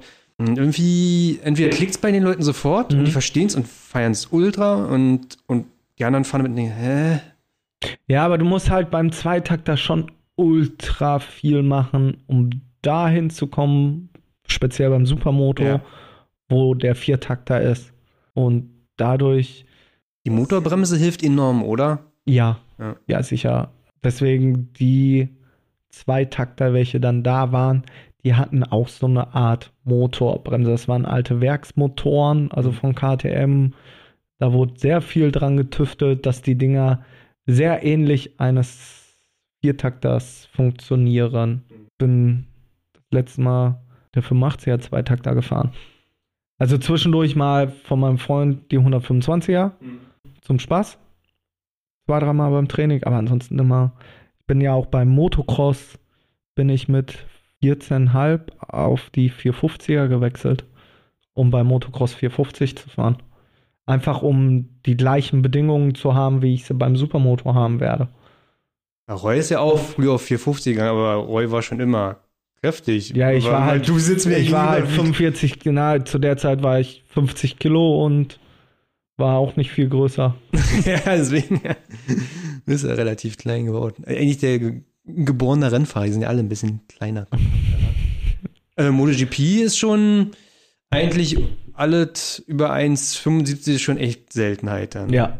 Ja. Aber wann kamst du jetzt nochmal in die WM? Also WM selbst, ich war ja, muss man ja sagen, ist schon verdammt teuer. Bin zur WM dann gekommen über das, äh, über das Supermoto of Nations, also über die Mannschaftsweltmeisterschaft, ähm, wie es ja das auch beim, beim Motocross gibt, das Motocross der Nation. Und da gibt es immer drei Fahrer, die aus einem Land nominiert werden, die dann quasi für das Land antreten, dann den Mannschaftsweltmeister ausfahren. Das ist ein einzelnes Rennen? Richtig, ein Einzelevent. Und da war ich das erste Mal dabei, 2008. Mhm. Ganz plötzlich nominiert worden, weil andere Fahrer abgesagt hatten und ausgefallen sind. Und dann äh, sind wir damals nach Bulgarien 2008. Sind, glaube ich, Fünfter oder Sechster geworden. 2009 ging es wieder nach Bulgarien. Da hatten drei Top-Fahrer abgesagt. Sag mal, ein Hima hatte abgesagt, ein Künzel. Mhm. Damals war mein Papa Teammanager und da hat er gesagt, gut, dann, wenn die beiden jetzt schon absagen, dann schicke ich einfach ein Juniorenteam, also ein junges Team dahin, dass die einfach lernen. Da war ich dann bei, der Nico Ioannidis und der Julian Becher. Ja, und dann haben wir irgendwie das für alle Unglaubliche oder Unvorstellbare geschafft, dass wir da Weltmeister wurden. 2009. Das ist aber Pokal. Der große. Der große. Das ist ein Pokal, das müsst ihr euch jetzt vorstellen. Mit der passenden Medaille in der Mitte. Natürlich. Pokal, der ist bestimmt Zentimeter, 60, 70 Zentimeter, da passen bestimmt ein paar Liter Bier rein. Also das ist schon ein richtiger Oschi. Und da hatten wir vier Stück dann von. Das waren, das waren die Pokale, welche wir behalten durften. Und dann gibt es halt beim Motocross heißt sie Chamberlain Trophy. Und beim Supermoto ist es die Francesco Serbi Trophy. Das ist äh, quasi so ein Wanderpokal, den man dann ein Jahr hat, wo dann die, die, das Jahr mit den Namen unten im Pokal mit graviert wird, Mhm. den dann weitergegeben wird. Und den hatten wir dann auch noch. Aber es war ein bisschen problematisch, den im äh, Handgepäck wieder zurückzukriegen. Das war so ein bisschen, deswegen ist er auch an ein, zwei Stellen krumm und oben war auch mal so eine Medaille noch drauf. Ja. Die ist aber im Handgepäck einfach zerbrochen oder abgebrochen. Ja, So passt er wenigstens in die Vitrine rein. richtig. Ja, nee, das hätte ich noch ein bisschen ändern können. Hätte ich hier die Verschlüsse noch ein bisschen anders gesetzt. Aber nee, erstmal passt so. Passt. Und das war im Prinzip dein, dein, deine Werbekampagne für die WM gewesen. Ja, also WM danach, Einzel-WM bin ich nie gefahren. Ich habe dann 2010 gesagt, dass ich international fahren will Hm? und bin dann drei Jahre lang die Europameisterschaft gefahren, die aber zusammen mit der WM stattgefunden hat. Hm. Ja, Also- die, die WM sind ja auch oft Rennen in Europa gewesen, oder? Nur. nur. Gut, sieht- also ist, EM ist WM. Richtig, richtig. Und bin dann ja drei Jahre EM gefahren und dann halt aber auch immer die Nations. Ähm, bis ich dann irgendwann gesagt habe, bin's leid, den Leuten oder so viel Geld dafür rauszufeuern. Ja, dann kam halt auch irgendwann für mich die Zeit, wo meine damalige Freundin gesagt hat, du bist alles gut und schön. Wie wär's jetzt mal mit einer Ausbildung? Du bist jetzt 23. Quasi, ich hatte mein Hoch quasi nach dem WM Titel. Und das ist dann auch alles dann irgendwann so ein bisschen, ja, der, diese Maniac Supermoto, ja, wie wir am Anfang mal gesagt hatten, so ein bisschen zusammengebrochen, alles. Und ja, auch, auch eigentlich für, für uns alle. Äh, ich habe ja nichts anderes gemacht. Gab es für dich immer Sport und Schule und Karriere und du hast das getrennt und beide parallel gemacht oder war ab einem relativen frühen Punkt klar, Motorsport wird sein? Motorsport wird sein. Das war relativ früh klar, das habe ich meinen Lehrern auch immer klar gemacht. War halt auch extrem oft freigestellt wegen Wettkämpfen oder Training. Gab schon so einen kleinen Krieg, immer mit der Schule. Aber es gab keinen Plan B. Nee. nee, nee, der war irgendwie, der war überhaupt nicht da. Also der war überhaupt nicht da. Und dann kam halt dann die Zeit, wo ich mir schnell mal einen Plan B dann machen Wie, wie musste. hattest du äh, bis dato so deine Rennsaisons finanzieren können? Oder dein über? Sponsoren. Über Sponsoren. Also immer über Sponsoren und auch quasi mein, mein Leben oder meine, meine Familie, welche mir da ja auch beigeholfen hat. Aber irgendwo ist ja auch der Punkt, wo die Familie sich die Frage stellt, ey, wie weit macht das hier überhaupt alles noch Sinn? Wie weit geht das noch? Wir können nicht jedes Jahr hier nochmal, sag ich mal, 5.000 bis 10.000 Euro in der Hand nehmen, nur dass er so weitermachen kann, wie er jetzt weitermacht. das heißt, du, du ihr musstet Eigenkapital mitbringen. in der Zeit, wo es schwieriger wurde, mussten wir Eigenkapital mitbringen. Ja, klar. Äh, es war halt, das, das Problem war aber auch bei mir so ein, so, ein, so ein Motivationsproblem, wo wir uns mal unterhalten hatten, wo die Mikrofone noch ausschalten waren. Wenn du als ja, 17-Jähriger plötzlich einen WM-Titel einfach so gewinnst und du von sehr vielen Seiten gefeiert wirst, ist es auch manchmal nicht ganz so einfach, keep calm zu bleiben. Und da hatte ich Probleme mit. Und das hat mir sehr viel, äh, sag ich mal, in meiner Karriere, wo ich jung war, verbaut. Ah, Trainingspensummäßig ähm, war ich ziemlich früh für mich das höchste Ziel, was ich mir jemals gesteckt hatte, erreicht hatte und gesagt habe, Das ist dir irgendwie alles zugeflogen war, aber jedes Jahr war ja auch mal eine Steigerung. Richtig. Es gab ja kein Jahr, wo es irgendwie so ein bisschen stagniert hat und du so, hm, mal, man sich mit sich selbst auseinandersetzen muss, woran es lag oder. Ja, doch, das gab's schon. Also meine ersten S1-Jahre, Inter-DM-Jahre gab's schon, wo ich viele Selbstzweifel, weil nichts mehr funktioniert hatte. Also du kannst ja als 15-Jähriger, du gewinnst, egal wo du gefahren bist, du hast gewonnen. Bin ja auch dann äh, Wildcard S1, bin ich direkt Top 10 gefahren. Dann gab's ein offenes Rennen damals in Oschersleben, wo alle Werksfahrer da waren. Da stand ich plötzlich auf Pole Position, bin da in Oschersleben bei der Speedweek gefahren, dann Dritter, Zweiter, Zweiter und hatte nur einen Werksfahrer vor mir von sechs oder sieben, welche da waren. Und da hatte ich echt mit zu kämpfen. Und dann hat das halt auch alles nicht mehr so funktioniert, wenn du höher gestiegen bist, weil die Jungs das dann ernst genommen haben oder dich ernst genommen haben halt auch mal reingehalten haben. Und da hatte ich wirklich zu kämpfen und da hat mein Papa mir ganz viel geholfen, Vertrauen zugesprochen und da war ich auch kurz davor, mal aufzuhören. Und dann ging es wieder so ein bisschen bergauf und dann kam der WM-Titel und dann ging es genauso weiter und da habe ich mir gedacht, hasse alles, nicht mehr richtig trainiert, das nicht, dieses nicht und ja, jetzt Ausbildung. Ja, was willst du denn überhaupt machen? Hattest du auch mal überlegt, in einen anderen Motorsport zu wechseln? Also halt einen Sprung in, weiß ich nicht, IDM, also richtig Straßensport ich zu hatte machen? früher, also Angebote hatten wir, Oder? Hm. weil die immer gesagt haben, ich bin perfekt gebaut für ein Straßenmotorrad, für Ja, den das meinte ich ja, du 125er. bist relativ. Und ich hatte verdammt, also gute Angebote, auch damals noch von, von Suzuki, hatte ich für die EDM auch ein gutes Angebot, aber der war kein Reiz da. Also ich brauche was mit Offroad. Ja, okay. Also ich bin Aber einmal du bist schon mal Rennstrecke gefahren so? Ja, bin ich. Ich bin aber auch freiwillig in der achten Runde, ja, achte, siebte oder achte Runde war es gewesen, bin ich freiwillig ins Kiesbett zu fahren, um mal mir so eine kleine Spurrille mal da reinzusetzen. Das ist, das ist, also nur Straße war für mich so ein, so ein monotones Fahren. Das ist so, ja, es passiert immer das Gleiche, es es ist nirgendwo mal eine Welle. Und das war immer dieser, ne? Ist auch so ein Richtig. Aber dafür finde ich immer, also ich bin Motor, also Motorrad und richtig Strecke gefahren. Ich finde bei Supermoto, also klar, bei dir wird es schon anders sein, aber selbst wenn ich mit der Supermoto alle Gänge voll durchjaller und dann mit maximal Bremse ist das immer noch so wie mit 200 auf einer Kurve zu hämmern und richtig den Anker zu werfen. Das ist ja sehr physisch, finde ich. ja, Dieses, aber du hast durch den Offroad einfach nochmal dieses, diesen anderen Pep so ein bisschen. ja klar, verstehe. Deswegen habe ich ja, ich habe auch keinen Motorradführerschein. Ich habe auch, auch 125er Roller, Mofa, ihr habt nichts. Ich habe alles nicht gemacht. Ich bin auch noch nie auf der Straße. Doch, ich bin, ich hatte ihn angefangen. Und in meiner zweiten Fahrstunde, wir kannten unseren Fahrlehrer, der hat mit mir da einen Motorradausflug gemacht. Also er Mhm. mit Motorrad, ich mit Motorrad.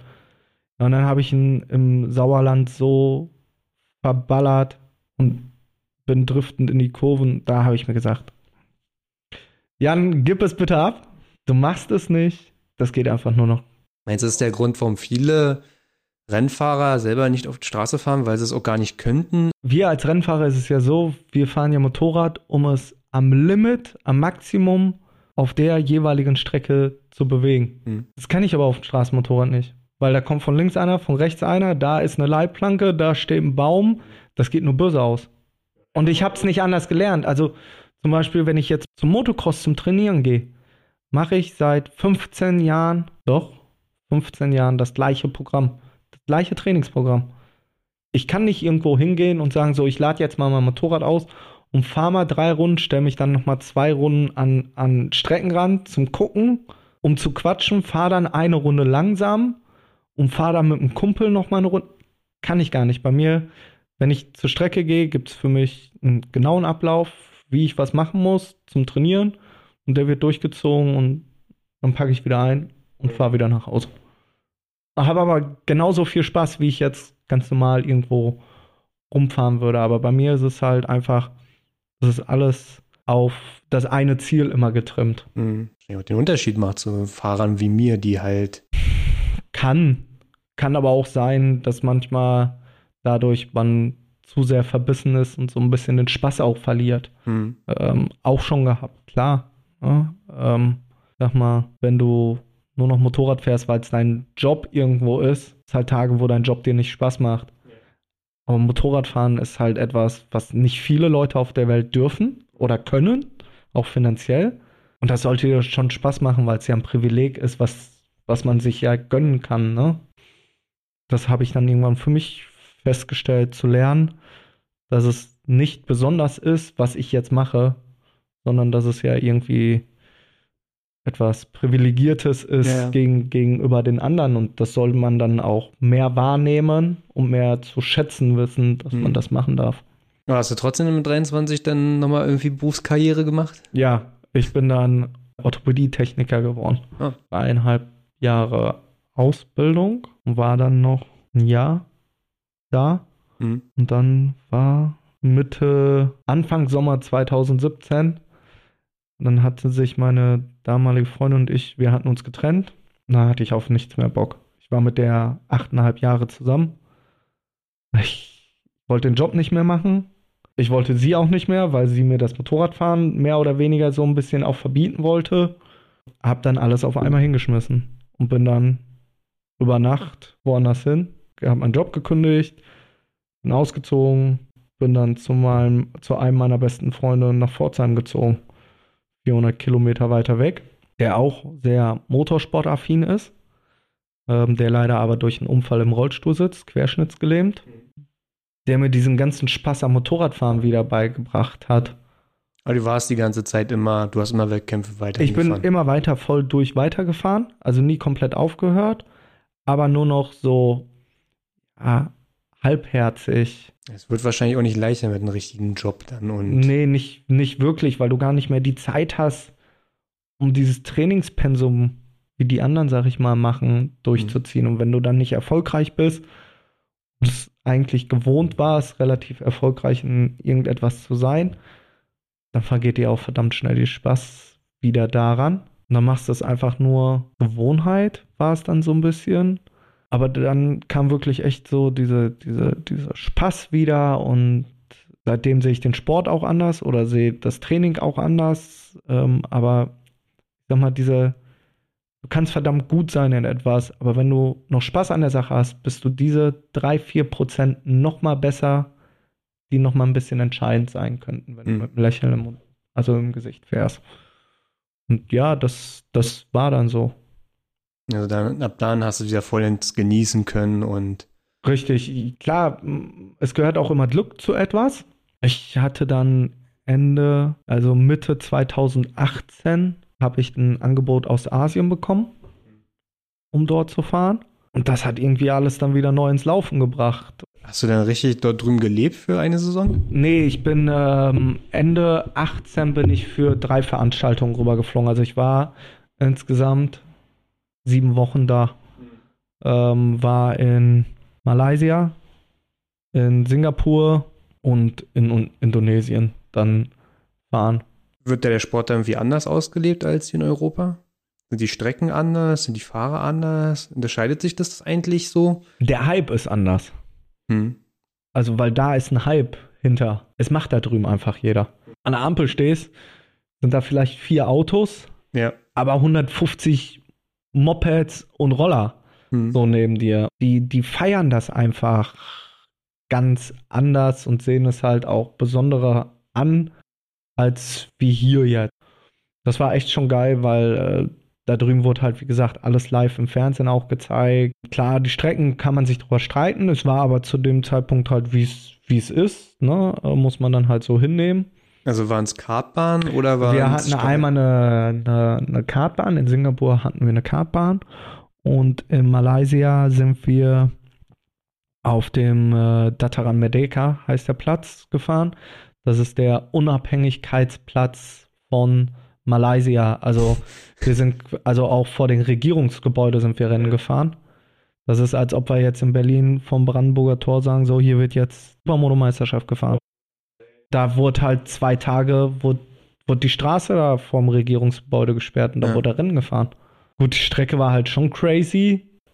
Da war es halt möglich oder wird es halt möglich gemacht, was hier unvollstellbar wäre, sowas hm. jemals irgendwie auf Beine zu stellen. Warst du der einzige Europäer da drüben? Nee, wir waren äh, drei Europäer. Zwei sind Vollzeit da gefahren. Einmal der Louis Cornish, ein Engländer, der war auch bei mir im Team. Und einmal noch ein Däner. Der Däner hat am Ende die Meisterschaft gewonnen, nur weil ich nicht alle mitgefahren bin, würde ich jetzt sagen. Nein, ähm, war da im Zweikampf mit, mit, dem, mit meinem Teamkollegen. Ich glaube, ich wurde damals auch engagiert, um irgendwie meinen Teamkollegen zu helfen, aber das haben sie vergessen, mit mir abzusprechen oder generell mal drüber zu sprechen über die Thematik. Nee, ich äh, konnte da eigentlich relativ souverän gewinnen, die Rennen. Die Motorräder waren auch die, dieselben, wie wir hier in Europa fahren. Ja, richtig. Äh, außer, dass ich, ich bin ja meine ganze Supermoto-Karriere, außer das Jahr MZ, ja. bin ich immer Suzuki gefahren. Ja. Also ich war in der Suzuki-Familie komplett drin und ähm, da drüben musste ich Husqvarna fahren, das allererste Mal in meinem Leben, was für mich etwas ungewohnt war, aber sehr gut funktioniert hatte, so dass es dann für 2019 dann auch für mich hier in Europa einen Markenwechsel gab, so dass ich dann bewusst angestrebt, also gefragt. Danach, oder? danach angestrebt, hm. also bewusst auch da hinterher gegangen und ich habe ein super Angebot von Husqvarna Deutschland bekommen, gesagt habe, top, machen wir. Mhm. Bereue ich bis heute nicht. Achso, also kam es nicht über Bergus, sondern wirklich über. Also alles in allem. Also Bergus ist ja Husqvarna-Händler. Mhm. Wir haben mit dem vorher gesprochen, aber dann halt auch zusammen an Husqvarna angegangen. Gesagt haben, gut, was versucht ihr, was wollt ihr versuchen? Gut, dann unterstützen wir euch dabei. Lass mal über die Bikes sprechen. Das ist ja, welche Hersteller gibt es denn heute in, sag mal, der EDM? Was findet sich denn da so wieder? Ja, klar, Husqvarna, KDM, TM, paar Hondas, Suzuki sehe ich kaum noch. Ich glaube eine. Das sind so die paar Kawasakis, klar. Ähm, aber der, der, der, das Hauptfeld besteht aus Husqvarna, KTM und TM. War das früher anders? Früher gab es noch die Aprilia, das weiß ich noch, die V2, ne? Mhm. Ja, gut. Früher hattest du ja noch Marken wie Husaberg, die es ja heutzutage gar nicht mehr gibt. Mhm. Ne? Äh, Husqvarna war eigenständig geführt, also waren es auch unterschiedliche Motorräder wie, wie die KTM. Mhm, ja. Ne? Die weiß-roten, wie wir immer sagen. Richtig, dann hatten wir noch, jetzt bringt es mich raus, Suzuki hatten wir halt Fulltime da. Aprilia, wie du gesagt hast. Und Kawasaki gab es ja auch. Also es gab, BMW gab es damals sogar auch wo die ja dieses ganz komische Gerät da versucht haben, irgendwie Der wurde später noch das Quaner Tatsache, ne? Ja, Hm. äh, ja, und die war genauso schlecht wie die BMW Mhm. vorher. Ja, ja. Noch nie was Gutes über dieses Weil Motorrad äh, gehört. es, war so- Husqvarna hatte ja ein gutes Supermoto mit der Doppel R. ja. Und Also das war ja der, haben ja, die- richtig. Und ja. das war ja das Nachfolgermotorrad der Doppel R. Und da kam halt wirklich nur eine Luftpumpe raus. Hm. Ja, aber das war so im Großen und Ganzen, ja, so, so die Marken. Mhm. Hat man heute einen Vorteil, wenn man ein gewisses Bike fährt? Ne? Wir haben ja MotoGP geguckt, ne? wir, haben uns ja auch über weiß ich nicht, Aprilia und KTM Mhm. unterhalten. Ne? Wir, wissen natürlich, dass so auf einer Aprilia kein Weltmeister wird. Verhält sich das da bei euch im Supermoto-Bereich ähnlich, dass ihr sagt, sollte es schon den Hersteller fahren, da ist man schon wirklich schlagkräftig mit oder den meiden? Gibt es da wirklich Unterschiede? Naja, da tue ich mir halt immer schwer mit. So sagen, ja, das ist gut und das sollte man gar nicht machen. Also einfach nur, wenn man so faktisch Es auf die ist ja- Tabelle guckt, so. Äh, es, ist, es ist schon Fakt, dass eine Husqvarna und eine KTM deutlich mehr Leistung haben als alle anderen Motorräder. Hm. Da sind wir ja anders wie im Motocross-Sport, dass bei uns schon ein bisschen die Leistung auch eine Rolle spielt. Jeder weiß, wenn man Leistung in ein Motorrad kriegen will, kostet das verdammt viel Geld. Und da ist eine Husqvarna einfach Haus aus oder auch eine KTM schon sehr, sehr grundstark, Hm. wo man bei den anderen verdammt viel Geld in die Hand nehmen müsste, um überhaupt erstmal auf diesen Standard Hm. der Husqvarna oder der KTM zu kommen. Dann ist es ja so, du fährst eine FS, Mhm. Genau, und bei KTM eine SMR. Genau. Das heißt, es sind vom Werk ab Supermotos, währenddessen die anderen, sagen wir, die Honda-Leute feiern eine CRF, eine Motocross-Maschine und müssen die ja irgendwie Komplett super- umbauen, ja. Ja. Was, was ändern die denn dann ihren, an ihren Bikes, dass das erstmal grundsätzlich so eine Supermoto wird? Oder ihr auch damals mit Suzuki? Also die Anfänge war Räder, Bremsanlage, war raus. Schwinge sieht man manchmal noch. Ja, streiten sich die Geister. Also ich fahre zum Beispiel auch auf der Husqvarna, gibt es ja auch kurze Schwingen. Halte ich überhaupt nichts von. Weil irgendwann machst du dir ein Motorrad so verdammt kurz, dass es einfach viel zu wendig ist. Ja, das geht auch viel zu wendig, wenn ein Motorrad nur in die Kurven einfallen will und nicht mehr, sag ich mal, irgendwo steif irgendwo rumfährt, sondern alles nur noch klack, klack. War immer so ein Thema, wurde ausprobiert, hat sich nie durchgesetzt. Also Schwingen generell und machen manche, aber Ja, auch von der Breite waren das bei Motocrossern da auch wirklich so ein. äh, Gut, bei der Suzuki war es so, da hatten wir die Schwinge quasi aus, ausgeschnitten und hatten so einen neuen Alublock reingeschweißt, dass wir genau an der Stelle, wo da halt der Reifen, der Hinterreifen war, dass da quasi eine Ausbuchtung war, wo der Reifen dann halt durchlaufen konnte. Ne? Ein Kumpel auch auf seiner RMZ, ja. Und das muss man, das, das war so ein Thema. Was man jetzt mittlerweile arbeitet, ist halt mit kurzer Kette, langer Kette, also kurzen Radstand, kurzer, äh, langer Mhm. Radstand. Ach so, einfach nur den, den, den, den Den Einsteller hinten. Richtig, Hm. richtig.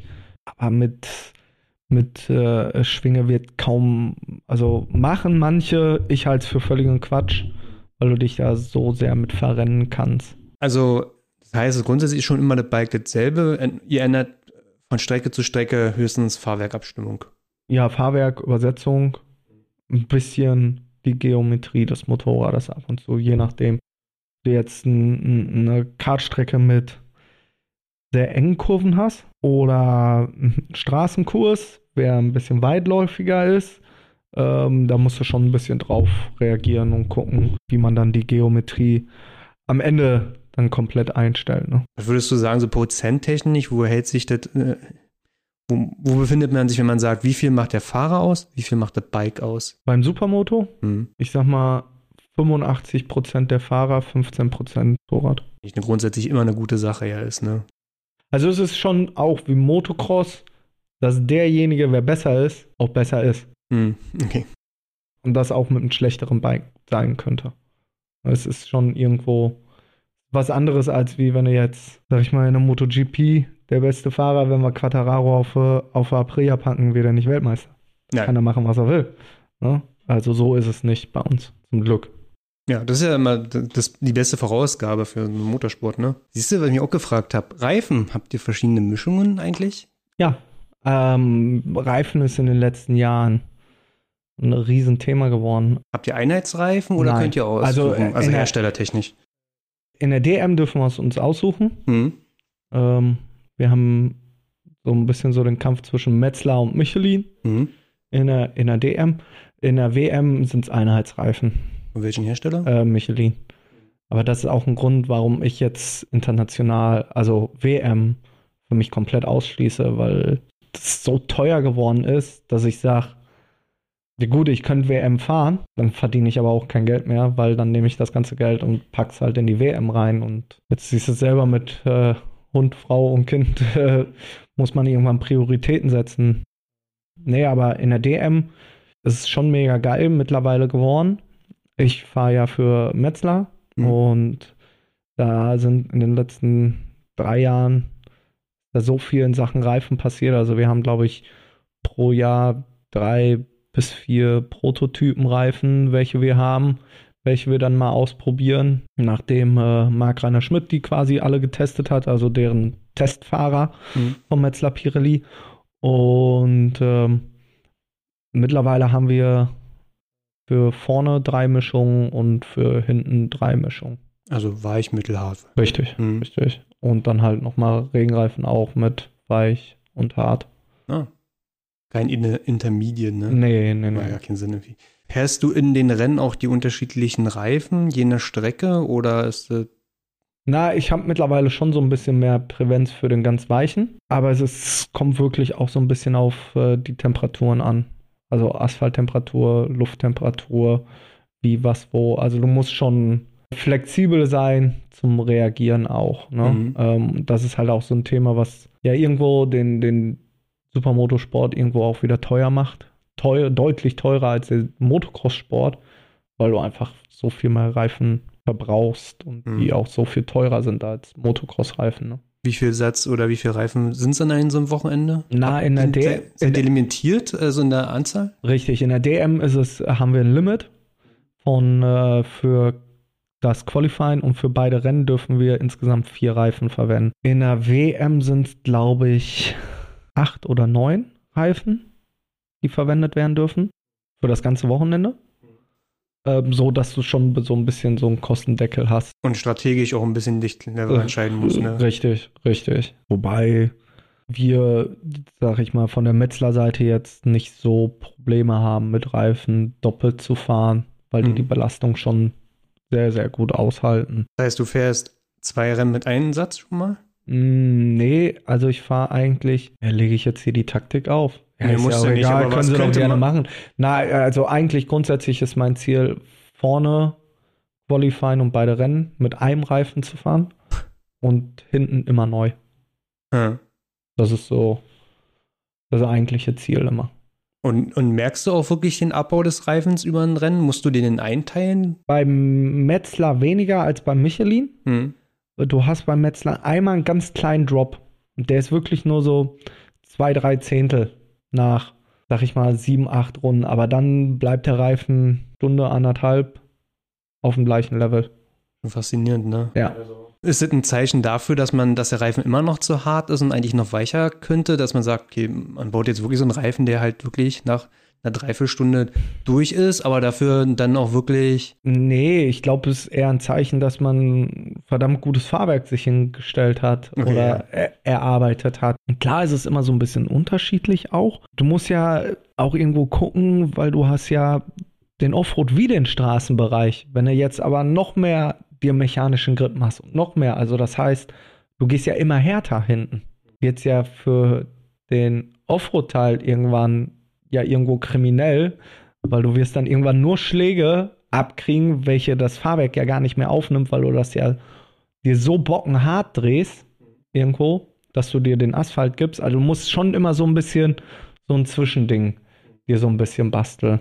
Der Asphaltteil während deines Rennens ändert sich eigentlich nicht, oder? Der ist Nein. immer. Aber der Offroad-Teil, Der ändert sich von Runde zu Runde, kann sich theoretisch ändern von den Linien.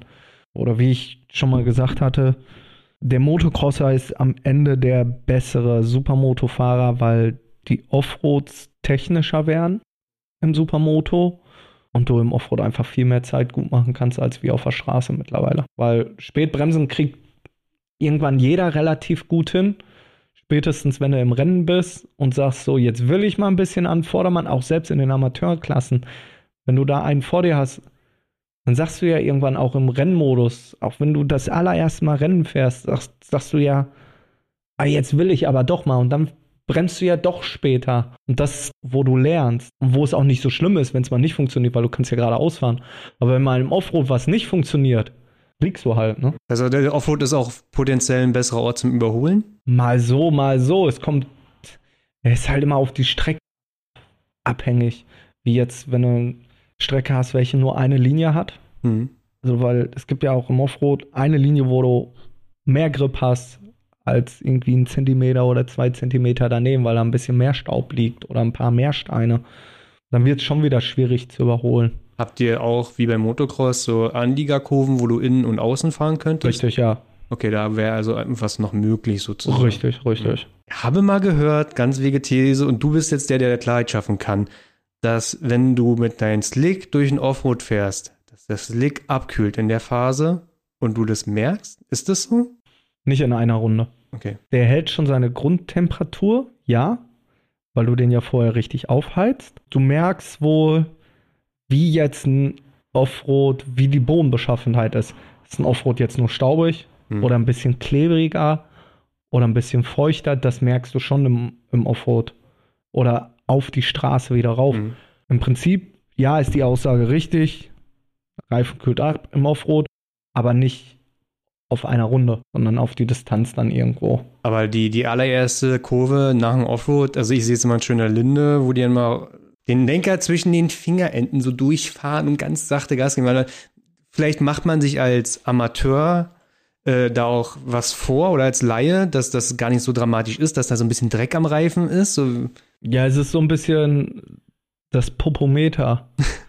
Wie hast du das unter dem Gefühl, was dein Motorrad dir jetzt vermittelt oder der Reifen dir vermittelt? Ich bin ja so ein bisschen der, weil ich relativ früh angefangen habe mit Supermoto, bin ich ja immer so ein bisschen mehr der Oldschool-Mann. Also sprich, ich mag's, wenn's rutscht. hm. Also rausleihen, driften, das ist das, was für mich Supermoto ausgemacht hat. Finde ich geil. Macht mir Spaß. Sag ich mal, für den Automalverbraucher, wenn er das erste Mal aus dem Offroad rauskommt, uiuiui, Mhm. da rutscht er. Ich kann mich noch. Ja, das war dieses Jahr, Anfang dieses Jahres war ich mit Kai Hase zusammen Supermoto fahren in Lichtenberg. Schöne Strecke. Und da ist er das allererste Mal Supermoto gefahren. Offroad kein Problem, hat alles, kann er ja. Ja. Aber mit dreckigen Reifen auf dem Asphalt, da war er auch erstmal am Staunen, dass das rutschig ist. Und äh, nee, das war schon witzig. Aber eigentlich, wenn du ein Gefühl dafür aufbauen kannst, ist, ist es auch nur halb so wild. Hm. Und das Gefühl ist ja zum Glück nur zwei, maximal zwei Kurven lang. Das, das Rad dreht ja auch für einen Moment durch und dann Richtig. sind die auch relativ schnell wieder weg. Hast du eine Strategie vor so einem Rennen? So, wenn, du da stehst, ob du erste Reihe stehst, also manchmal, du fährst eine Pole ein oder du bist auf fünf so, packst du dir eine Strategie den Kopf zusammen oder sagst du, das geht nicht? Man versucht es, aber meistens äh, ist die absolut nicht durchführbar. Ich habe mir dieses Jahr zum DM-Finale im ersten Lauf hatte ich mir eine Strategie zurechtgelegt und die hat einfach nicht funktioniert und hat mich am Ende meinen DM-Titel gekostet. Ja, man überlegt schon so, aber klar, jedes Rennen ist irgendwo wieder anders und kann was passieren. Wenn du jetzt aber schon nach dem Training siehst, das so relativ schnell, gehst du halt mit einem anderen Selbstbewusstsein zum Rennen, als wie wenn du weißt, pff, heute ist aber jetzt nicht so mein Tag. Hm. Ähm, aber jetzt sagen so, nee, da und dann machen wir erstmal ein bisschen ruhiger und dann pushen. Überhaupt nicht. Weil mittlerweile ist es so, dass wir auf, also wir Jungs, wenn er Inter DM oder Supermoto IDM sind wir dieses Jahr fünf Leute gewesen auf einem Level unterwegs sind und dann kam immer so ein Drop von anderthalb bis zwei Sekunden zur nächsten Gruppe. Und wenn du da nicht wirklich jede Runde 100% fährst, dann kommst du da nicht mit. Und bei mir ist es mittlerweile so, dass wenn ich nicht 100% gebe, bin ich auch nicht 100% fokussiert und dann lag ich Mhm. meistens auf der Nase. Also mittlerweile, wenn die Ampel ausgeht, 100% und dann Kurve, Kurve, Kurve, Kurve. Runde für Runde. Richtig. Und dann- einteilen. Richtig, und dann guckst du mal im Laufe des Rennens, wie sich ein Rennen entwickelt. Also Mhm. Wenn ich dann sehe im Rennen so, ich habe jetzt vier Sekunden Vorsprung, dann okay. nehme ich auch Zeit raus. Mir wird ja von der Box immer jede Runde angezeigt, meine Rundenzeiten und Vorsprung. dann fängst du halt an, so als Fahrer dir das einzuteilen Mhm. während des Rennens, aber nicht am Anfang des Rennens zu sagen, so ich fahre jetzt erstmal, ich fahre jetzt erstmal und gucke, wie es läuft und mach ruhiger und Mhm. push dann, sondern mittlerweile ist es so, dass der Start, sag ich mal, 80, 85 Prozent deines Rennens sind, weil es wirklich einfach mega schwer geworden ist zum Überholen beim Mhm. Supermoto. Und wenn du da nicht gleich dabei bist, dann ist da auch kein Bienenstich mehr. Also die erste Kurve muss da Stress pur sein, oder? Gewöhnt man sich da irgendwann dran? Nein, überhaupt nicht. Also immer noch angespannt vor dem ersten Rennen, wenn die Ampel da Ja. noch rot ist. Es ist auch bevor der Saison, bevor der erste Meisterschaftslauf, sind die Gedanken immer noch so, als ob ich irgendwie 10 war oder 11 war und habe immer noch so viel Düsenflattern, sag ich mal, Mhm. weil es einfach immer was Neues ist und es ist nicht zu berechnen, aber es ist einfach so ein, so ein Kick, auch wenn ich da immer sitze und sonntagsabends mir dann denke, ach Jan, warum tust du dir eigentlich diesen Stress hier so an mit, du wirst morgens wach, du fühlst, du denkst, du hast Fieber, dir ist übel, dir ist schlecht, dann startest du und dann ist auch alles so, als ob jemand den Stecker gezogen hat, und alles ist weg. Das ist schon irgendwie crazy manchmal. Also man gewöhnt sich nicht dran. Nein, absolut nicht. absolut nicht. Also ich bin dieses Jahr meinen 200. S1 Supermoto IDM-Lauf gefahren und der Stress war genauso wie bei meinem ersten noch. Mhm. Und ich habe gesagt, also wenn das irgendwann weg ist, dann sollte ich überlegen aufzuhören, weil dann ist so dieses, dieses Feuer dafür weg. Ne? Dieser Respekt dafür, dass doch irgendwo was passieren könnte, ist dann auch weg, weil die Gefühle, die man ja aufnimmt, ist ja auch so ein bisschen Anspannung, Nervosität, Angst, Mhm. Respekt. So, und wenn diese Faktoren alle nicht mehr beieinander sind, dann, dann hast du auch das Feuer für, für das Thema Rennsport verloren, sag ich mal. Ne? Alles zusammen ist ja Leidenschaft ja quasi. Richtig. Machst du noch Fehler? Als Ja. du so eine Richtung, echt? Ja. Wie passiert sowas, der so jahrelang so viele Runden auf so einer Supermoto sitzt? Wie, wie passiert sowas, dass man noch Fehler macht? Flüchtigkeitsfehler. Ganz dumme Fehler. Was mich wirklich in diesem Jahr mich meinen zweiten DM-Titel gekostet haben. Ich bin sonst wirklich einer, wer vielleicht mal in drei Jahren zweimal hinfliegt, weil ich meine Grenzen irgendwo auch kenne und sehr stabil auf sehr langer Distanz auch mein, mein Tempo fahren kann. Aber dieses Jahr hatte ich einfach so ein paar Böcke drin, wo ich mir gedacht habe, wo du da echt nach dem Rennen sitzt und denkst so, das kann hier nicht sein. Warum bist du denn so, du bist doch kein Idiot. Warum kriegst du das nicht hin? Beispiel in Schleiz, unser zweiter IDM-Lauf. Im Qualifying Zweiter gewesen mit Abstand zu den anderen. Erster Lauf, Start gewonnen, war dann Zweiter, der erste war weg. Hatte auch schon ein bisschen Vorsprung. Und war dann so von dem Gedanken, so, wie teilen wir uns jetzt dieses Rennen ein? Wir machen jetzt erstmal ruhiger. Ja, drei Kurven später lag ich auf der Nase, war das Vorderrad eingeklappt. Das sind einfach so Dinge, ja, auch mir passiert das noch. Oder ähm, beim DM-Finale hatte ich einen Frühstart. Ah, Ist mir, glaube ich, das zweite Mal in meiner ganzen Karriere passiert. was sind denn die Strafen dafür? Am Ende des Rennens? Also früher, also bis dieses Jahr, einschließlich dieses Jahr, war es eine Stop-and-Go-Strafe. Du hast dein Schild rausbekommen von der Rennleitung äh, Frühstart musstest binnen drei Runden eine Stop-and-Go-Strafe bei der Rennleitung. Also In die hinfahren. Box? Nee, die hatten ein Schild auf der Startgeraden. Ist es nicht irgendwie gefährlich, wenn einer da mitten stehen bleibt? Nee, wenn du quasi, du hast ja immer eine Linie, wo sie fahren. Okay. Ne? Und dann quasi, und das war auch so ein bisschen ah, eine Ja, die ziehen halt so raus und. Richtig. Und dann äh, musst du da fünf Sekunden stehen bleiben und darfst dann wieder weiterfahren. Das ist aber jetzt gestrichen für nächstes Jahr, so dass es bei Frühstart 15 Sekunden Strafe gibt. Am Ende des Rennens raufgerechnet und dann eine Platzierung ergibt sich dadurch. Richtig. Hm. Lernst du noch Dinge? Ja.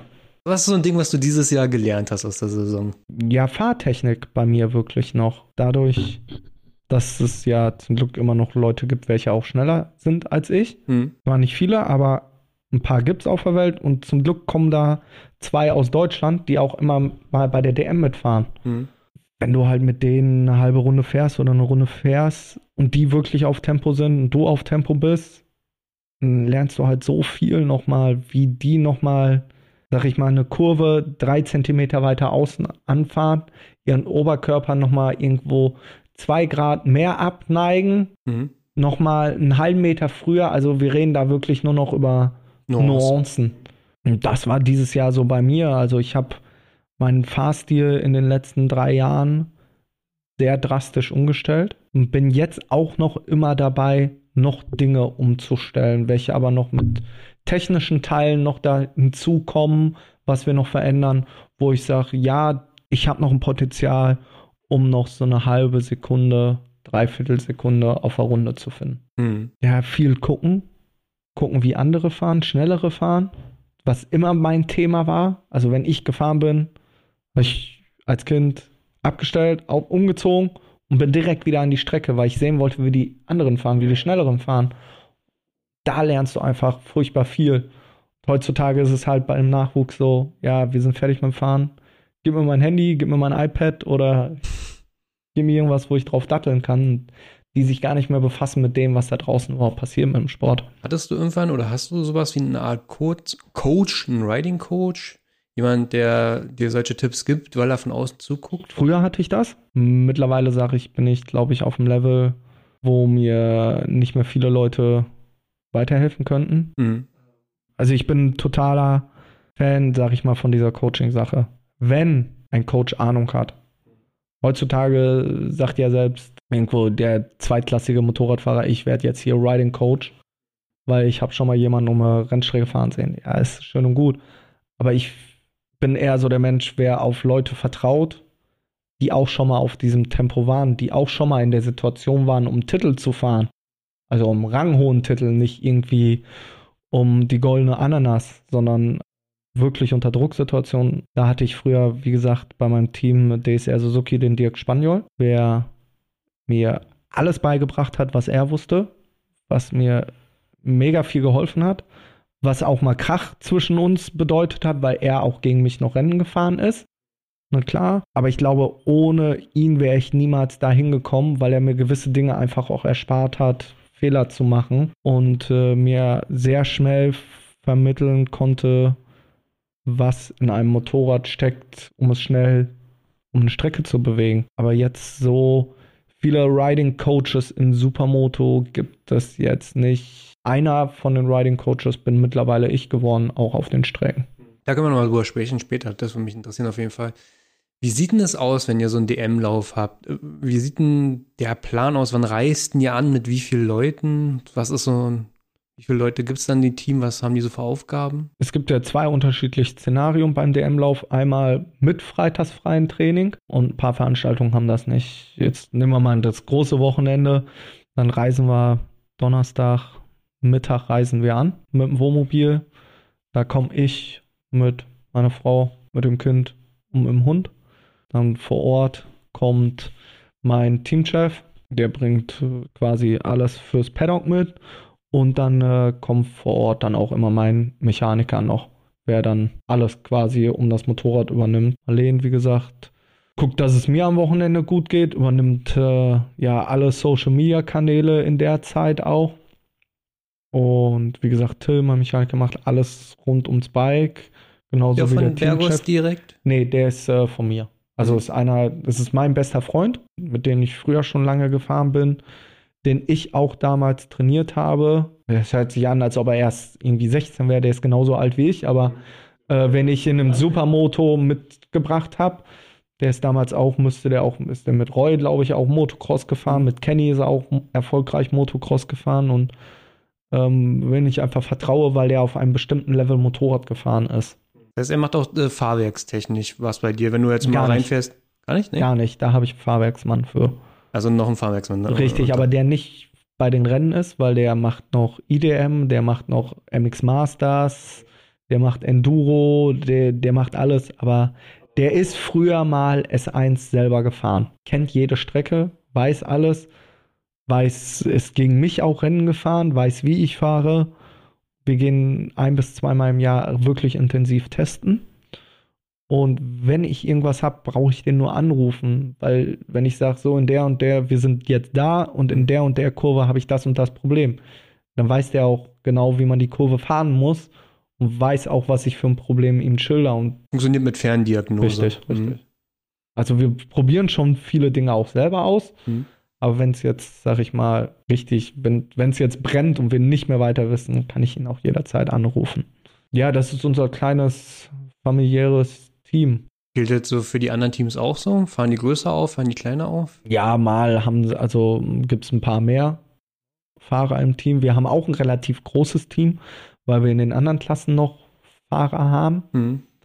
Aber es ist jetzt erstmal, äh, dass ich so ein bisschen auch der einzige S1-Fahrer da bin und ich gemerkt habe, dass ich so mittlerweile so ein bisschen mehr die, die Ruhe brauche um mich herum. Nicht immer Alarm haben muss und noch mehr Leute und dies und das. Klar kommen vor Ort, ganz oft kommen meine Schwiegereltern zu den Rennen. Wenn meine Eltern Zeit haben, sind sie auch mal dabei, aber die wissen ja über die Zeit, wie es wie es aussieht, wenn ich im Kreis fahre. Ja, die haben, weiß ich, wie viele Rennen genau zugucken. Ähm, ich glaube, meine Mama ist immer einmal im Jahr dabei. Meine Schwester, ja, wenn mal einen halben Tag im Jahr, aber auch nur, wenn es in der Nähe ist. Ja, mein Papa schon, wenn, also wenn ich fahre, auch unter der Woche trainieren gehe, ist mein Papa meistens dabei, wenn er Zeit hat. Aber bei den Rennen selbst war, glaube ich, dieses Jahr bei einem DM-Lauf nur. Ansonsten mache ich das quasi mit meinem Team, mit den Leuten drumherum. Ist ja auch irgendwo eine Vertrauensbasis, freundschaftliche Basis. Und für mich war wichtig halt, dass alle das gleiche Ziel haben, zu erreichen. Also wenn wir alle sagen, so wir wollen die Besten in Deutschland werden, also den DM-Titel holen, dann weiß ich, dass wir auch alle dafür 110% arbeiten werden, um dieses Ziel zu erreichen. Aber wenn jemand sagt, so ich mache es, weil es ja klar mir Spaß macht, aber am Ende ist es mir egal, was wir werden, steckt er nicht 110% in das Projekt rein. Und das war mir dann so in der Sache auch sehr wichtig. Wie ist denn das in der S1-Klasse? Sind das alle so Leute quasi wie du, die so Vollzeit fast schon Sportler sind? Oder gibt es wirklich, ist der kleinste Teil der Rest? Gar nicht, gar nicht. Also ich glaube, in Deutschland gibt es zwei Leute, die von dem Sport leben. Also einer sitzt mir jetzt hier gegenüber. Richtig, und einmal ist das Marc Rainer Schmidt, Hm. der dieses Jahr Supermoto-Weltmeister wurde. Und alle anderen, die gehen Fulltime arbeiten, für die ist das Privatiers quasi. richtig. Krass, ne? War das schon immer so? Oder hat sich Nee, das hat sich auch gewandelt, aber es ist ja auch immer so ein bisschen mit, jeder Mensch ist für sich selbst ja auch verantwortlich. Er hat ja mit Roy auch dieses mit Sponsoren und Influencer, aber wir Fahrer sind ja auch an unserem Schicksal selber verantwortlich. Hm. Also über uns wird ja auch nur berichtet, wenn wir mit Leuten darüber reden oder denen was schicken. Ne? Richtig, ne? Wie soll denn die Tageszeitung bei dir zu Hause erfahren? Die gucken nicht im Internet und suchen deine Ergebnisse raus, sondern Mhm. du musst den, also du musst schon richtig viel Einsatz auch dafür zeigen, ne? Und kreativ sein und gewisse Dinge Das ist auf einfach Social. Media auf jeden Fall einer Richtig. wirklich der aktiveren. Also ihr könnt auch Jan folgen und Mhm. wer ist auf Instagram? J. Deitenbach, 44. Und nein, es ist halt alles. Kleiner Äh, Plug muss man, muss man hier so einspielen. Marketing ist.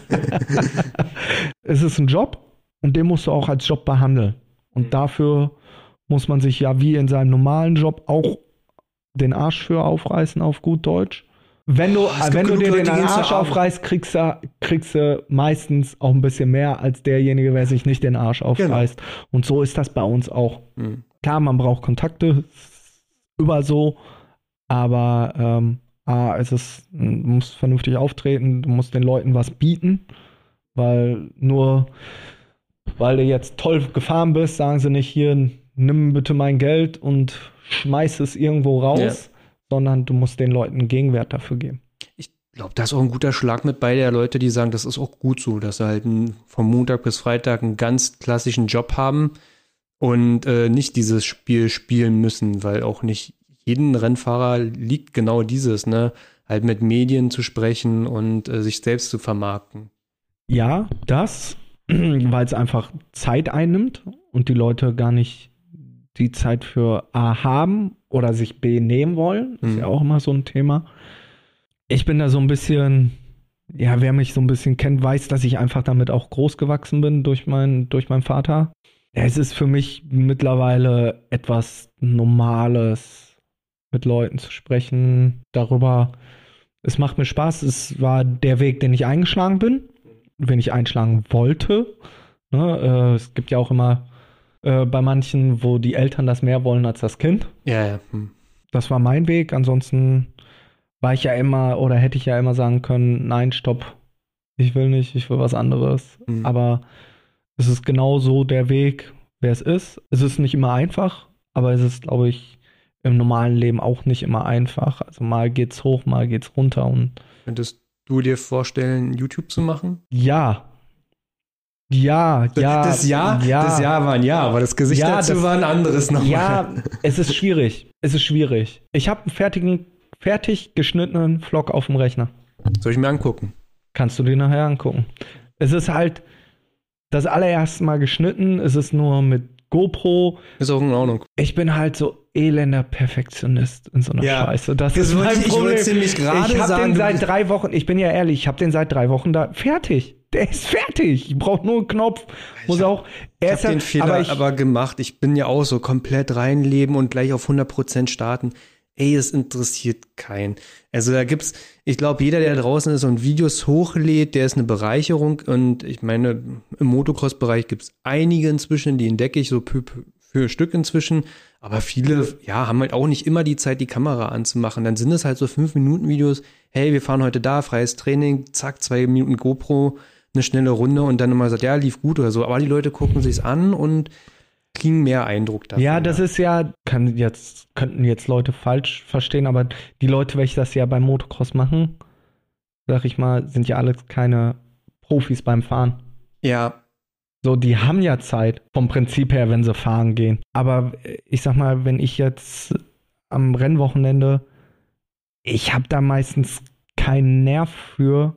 Du bräuchtest noch Mich- jemanden, ne? Ja, richtig. Das Mhm. ist so immer so ein, auch so ein, so ein Thema. Mittlerweile übernimmt halt wirklich viel äh, Marleen Mhm. für mich, die auch, ich zeig's dir nachher mal. Mhm. Also Das ich, alles ich mache filmen? jetzt, ich mache jetzt mal. Wir können den auch einfach also- so mal im Hintergrund Nein, anlaufen nein, nein. lassen. Pass auf. Es gibt da draußen viele Leute, die haben eine Kamera und die filmen gerne und machen gerne. Die sind aber sehr jung und haben wenig Möglichkeiten. Und ich glaube, in der Community gibt es safe jemanden, den dir, weiß ich, der bei Bergos in der Ecke wohnt oder bei dir, wo du sagst, ey komm, ich nehme dich mit, hier schmeiß ein Zelt im Penner drin. Ich kenne genug Leute aus Berlin, die würden das machen und die würden dir, sag mal, für ein Wochenende so ein Video mal machen. Und dann Mhm. könnte man sich durch unterhalten, die dir Mhm. irgendwie zu entlohnen. Nicht, dass sie reich werden, aber es gibt diese Leute und ich weiß, die gibt es auch in meiner Community. Wenn dem mal so ist, dass du sagst, okay, nächste Saison starten wir das mal, dann nimm mal jemand mit. Das sind 17-jährige Schüler oder so, die halt irgendwie ein Fachabi machen für Mediengestaltung oder sowas. Die können richtig was machen, die sind Mhm. auch richtig hungrig und ist ein, eine Möglichkeit. So. Einfach mal in den Raum geworfen, ne? Einfach mal anschreiben. Ja. Bin, ich beiße nicht. Ja, ja, deswegen, also, Ich weiß würde mich freuen. wo kommt Bergus eigentlich her, aus welcher Ecke? Bielefeld. Hier, also wenn du aus Bielefeld, Paderborn oder so die Ecke Herford, kommst, ganz genau, Herford sind sie jetzt. Genau, und wenn du einfach mal so ein Rennwochenende mal miterleben willst von einer DM, der Jan, der packt dich in den Transporter, nimmt dich mit, machst ein paar Fotos, machst ein bisschen Na sicher. Videos.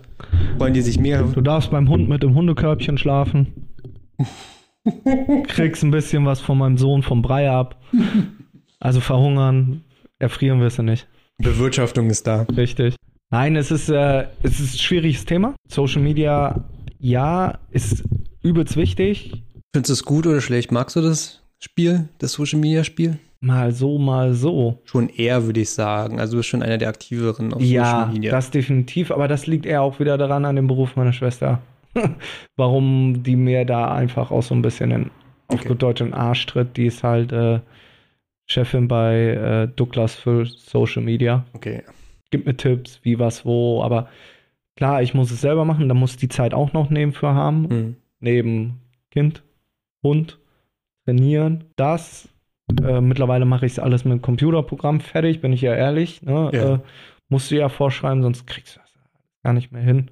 Ja, manchmal ist es schwieriger, manchmal ist es besser. Mir hat es aber auch nochmal einen gewaltigen Schub an Sponsoren irgendwo auch nochmal gebracht. Ja. Die nicht nur das vorher auch schon, die honoriert haben, dass ich gut fahre, sondern jetzt auch nochmal eine Reichweite generiere. Klar ist es den Leuten wichtig.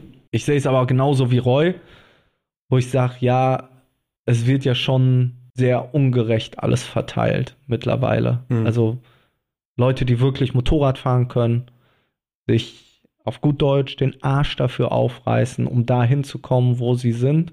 nicht nur irgendwie einmal in der Woche irgendwie ein bisschen Fahrrad fahren gehen, Mhm. Ihr Leben da drum sondern herumbauen. alles äh, richtig äh, in allem zurückstecken und dann nichts kriegen und du dann einfach ja irgendein Influencer, der meint, er kann ein bisschen auf dem Hinterrad fahren und dann zigtausend Abonnenten und das noch und alles hinten reinkriegt, wo ich dann auch hier sitze und sage, geht nicht, weil im Prinzip können sie nichts, aber auf der anderen Seite ist die Welt so geworden, es hat sich so geändert, also Hier, hier ist mein Einspieler. Ich sage ja, dass unser Szene Supermoto ein Hype ist, der irgendwo wieder abgeflacht ist bei 18, 19 Mhm. und jetzt wieder kommt.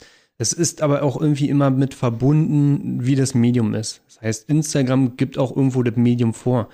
Gerade TikTok und Reels sind das Ding. Und niemand will mehr einen 15 Minuten Fotovlog durch irgendeine Großstadt sehen und die nimmt fast eine Vorfahrt und du berührst ins Mikrofon. Das will keiner mehr sehen. Ich will eine Minute Wheelies-Action sehen, ich will einen 5 Minuten MX-Vlog sehen. Deswegen geht diese, diese Kurve Supermoto auch wieder hoch im Motocross, aber die Leute wollen Leute sehen, die Skills haben. Die wollen nicht dumm belabert werden, also die Kids, die Kids, die 14-Jährigen feiern das inzwischen wieder Wheelies zu sehen und Stunts zu sehen, deswegen äh, feiern wir zu den German Stunt Weeks und so. Das sind ja wieder Supermodus ohne Ende, 16-Jährige auf 100. Aber es hat mit Sport und Motorsport 0,0 zu tun. Aber deine Chancen sind dadurch besser geworden, als sie vorher waren. Ja. Davor hast du konkurriert mit irgendwelchen Leuten, die 15 Minuten labern beim Motorradfahren. Inzwischen stellst du dich dann dieselbe Reihe mit Skills. Einfach sagen wir Skills, Ja, ja, ja. nicht labern. Richtig, ja. Von, wenn man es so sieht, gebe ich dir vollkommen recht, ja. Aber ja, es ist immer eine streitbare Situation, wenn man auf solche Leute trifft, sag ich mal. Was heißt streitbar? Ich bin etwa, ich bin eher so der Mensch, ich kann solche Leute dann nicht, kann die absolut nicht ernst nehmen. Sie können nichts, doch, das darf man ja gar nicht sagen. Sie können was. Sie können sich verkaufen. Ja, ja. Sie waren zum richtigen Zeitpunkt an der richtigen Stelle, aber es ist halt aber auch, nehmen wir mal unsere großen Influencer, wir nennen mal keine Namen, aber Es muss dich es passiert immer das Gleiche. Es Ja, passiert klar. ja immer das Gleiche. Das Foto ist genau das Foto, was aber Ja. aus der anderen Seite der quadratischen Seite genommen wurde, so von, vom, vom Anblick. Es ist kein Rennen und sie helfen auch nicht. Sie hätten es ja in der Hand, den Nachwuchs nicht nur zum Motorradfahren zu bringen, Ja. sondern zum Motorsport. Stirbt der Motorsport aus, sterben generell die Motorräder aus, weil es dann ja eh in den E- E-Bereich irgendwann geht. Und die sind halt die Leute, die den Sportlern helfen könnten. Nicht, dass die uns erwähnen als Sportler, sondern die Serien erwähnen und zu den Serien zu Besuch gehen, Hm. ohne Geld von denen zu kriegen mal, Ja. sondern sie könnten was. Aber das ist von denen auch nicht gewollt. Die wollen ihr dickes Auto haben von dem, wollen dann noch mal drei Mopeds da haben und Also man muss immer sagen, wen die ansprechen, sind 14-jährige Kinder. Ne, das ist so, mir sagen auch ganz viele Leute immer, ich habe früher die Videos geguckt, seitdem ich Motorrad fahre, gucke ich die Videos nicht mehr, weil ich da nicht mehr so mich abgeholt führe. Die hören dann immer den Barbcast jetzt, sagen sie mir. Aber ah, ich kenne die auch alle persönlich und sind super gute Menschen. Ich, ich weiß gar nicht, wer das gesagt hat. Das ist, es gibt so einen YouTube-Kanal, so einen deutschen, so einen richtigen Allmann, ist auch ein Herr mittleren Alters. Wenn du das hörst, tut mir leid, dass ich so umschreibe. Motorradnachrichten oder so heißt der und der hatte dann irgendwann auch so einen Beitrag mal gemacht, weil es dann wieder so ein bisschen Gossip gab dazu, also ein bisschen Klatsch und Tratsch. Und der hat einen ganz wichtigen Satz gesagt. Der hat gesagt, wann haben diese Influencer mal eigentlich mal irgendwas für die Community getan? Ich so, ja, danke. Das ist das Problem. Sie tun nichts für die Community. Und sie beschäftigen sich immer nur mit dem scheiß Thema Motorrad, wenn es ums damit Geld verdienen geht. Und Motorradfahren ist nur Mittel zum Zweck. Aber wie gesagt, ich sehe, dass das stirbt. Ich sehe, dass diese Leute mit Skills wieder hochkommen. Und um da wieder einzuhaken, ich glaube, deine Chance zum Beispiel wäre halt, meinst du, wenn ich dir eine Red Bull-Dose auf, auf, dem, auf den Platz stelle, du kriegst sie voll weggedriftet? Also kommst Ja. du richtig angedriftet und haust sie weg? das ist ja aber das ist kein Problem. Natürlich ist es kein Problem. Ich mach, wir filmen das Ganze. Aber es Feiern ist Leute. halt, ja, ja, Guck dir Lettenbichler an, aber ich würde mich dafür nicht feiern. Ich persönlich würde mich nicht für feiern, weil ich ja wieder, wieder so, oh, auf die Schiene gehst du jetzt runter, um das zu machen. Nein, aber Guck weißt du, dir an, so, was Lettenbichler macht. ja, Der macht, guck dir was an, was Billy Bolt macht. Die laden halt manchmal nur irgendwelche 15 Sekunden Clips hoch, wie die halt über ein Table springen und mit einem Stoppie runterfahren. Du hast ja fahrisches Können. Und wenn es halt so eine kleinen Videos sind und so, damit die Leute ja auch mal wieder so, ach, Ja. das ist Supermoto. Ja, das ist so. Also du kannst bestimmt Dinge mit dem Motorrad da, da wahrscheinlich, du kannst aus Kurven rausdriften, du kannst wahrscheinlich, wenn Gang und Kurve passt, einen Drift ziehen, der wahrscheinlich man abmetern könnte, 50 Meter lang ist, einen schwarzen Strich ziehen und so was. Also du kannst ja krasse Sachen, ne? Da wollen wir ja nicht kleinreden. Und ich glaube, das sind Dinge, die in Social Media inzwischen sehr gut ankommen und auch Platz finden und helfen. Das definitiv, gebe ich dir recht. Für uns ist es halt auch, oder für mich, dadurch, dass ich alleine bin oder immer noch dann auch auf den Trainingseffekt gucke, vergesse ich einfach immer Content auch zu produzieren. Das ist halt, du bist halt da, äh, machst dann deinen MX-Tag, machst deine, deine Motos und ja, in der Zwischenzeit wird's Luft, musst aber auch noch E-Mails beantworten, telefonierst dann aber auch noch mit deinem Mechaniker. Und dann geht das direkt wieder aufs Motorrad und wenn du fertig bist, wird's auch nur noch einladen, Mhm. nach Hause duschen. Ja, naja, umposten muss ich auch noch. Schatz, kannst du mal bitte irgendwie, ich will Ja, ich heute nicht verstehe, mehr, dass ne? eine schwierige Sache ist. Es ist so ein Familienbusiness, aber äh, es ist auch so ein, ja, die verdammte Liebe zu dem Sport, ne? Also, selbst wenn ich aufhören würde, will ich in irgendeiner anderen Funktion weiter in den Sport bleiben, um den Sport weiterzubringen. Also nicht unbedingt Supermoto, aber definitiv im Motorsport, um da entweder, sag ich, medial weiterzuhelfen oder den Nachwuchs zu fördern. Ja, seitdem ich lebe, atme ich irgendwo Motorsport und das macht mir auch so ein bisschen die Angst so Richtung, ja, ich irgendwann ist auch Karriere zu Ende. Was willst du denn dann überhaupt machen? Und das ist so eine Frage, so, ja, wenn die bauen. mir in den Kopf kommt, sage ich so, ey, wegschieben ist noch nicht so weit. Ja. Schwierig.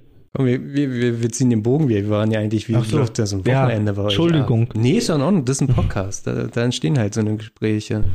Also es gibt nicht alle Strecken, wo ihr Freitag ein Training habt. Aber wenn ihr Freitag ein Training habt, wie viele Turns, äh, wie viele Minuten wäre das? Meine, ich glaube, es sind acht Turns, ah, 15 Minuten, kann man sechs. 15 Minuten? Acht. Es, warum nicht 4 mal 30? Wohnt ja gar nicht irgendwie das Motor, das Lederkombi anzuziehen ja, dafür. Du, na, es geht.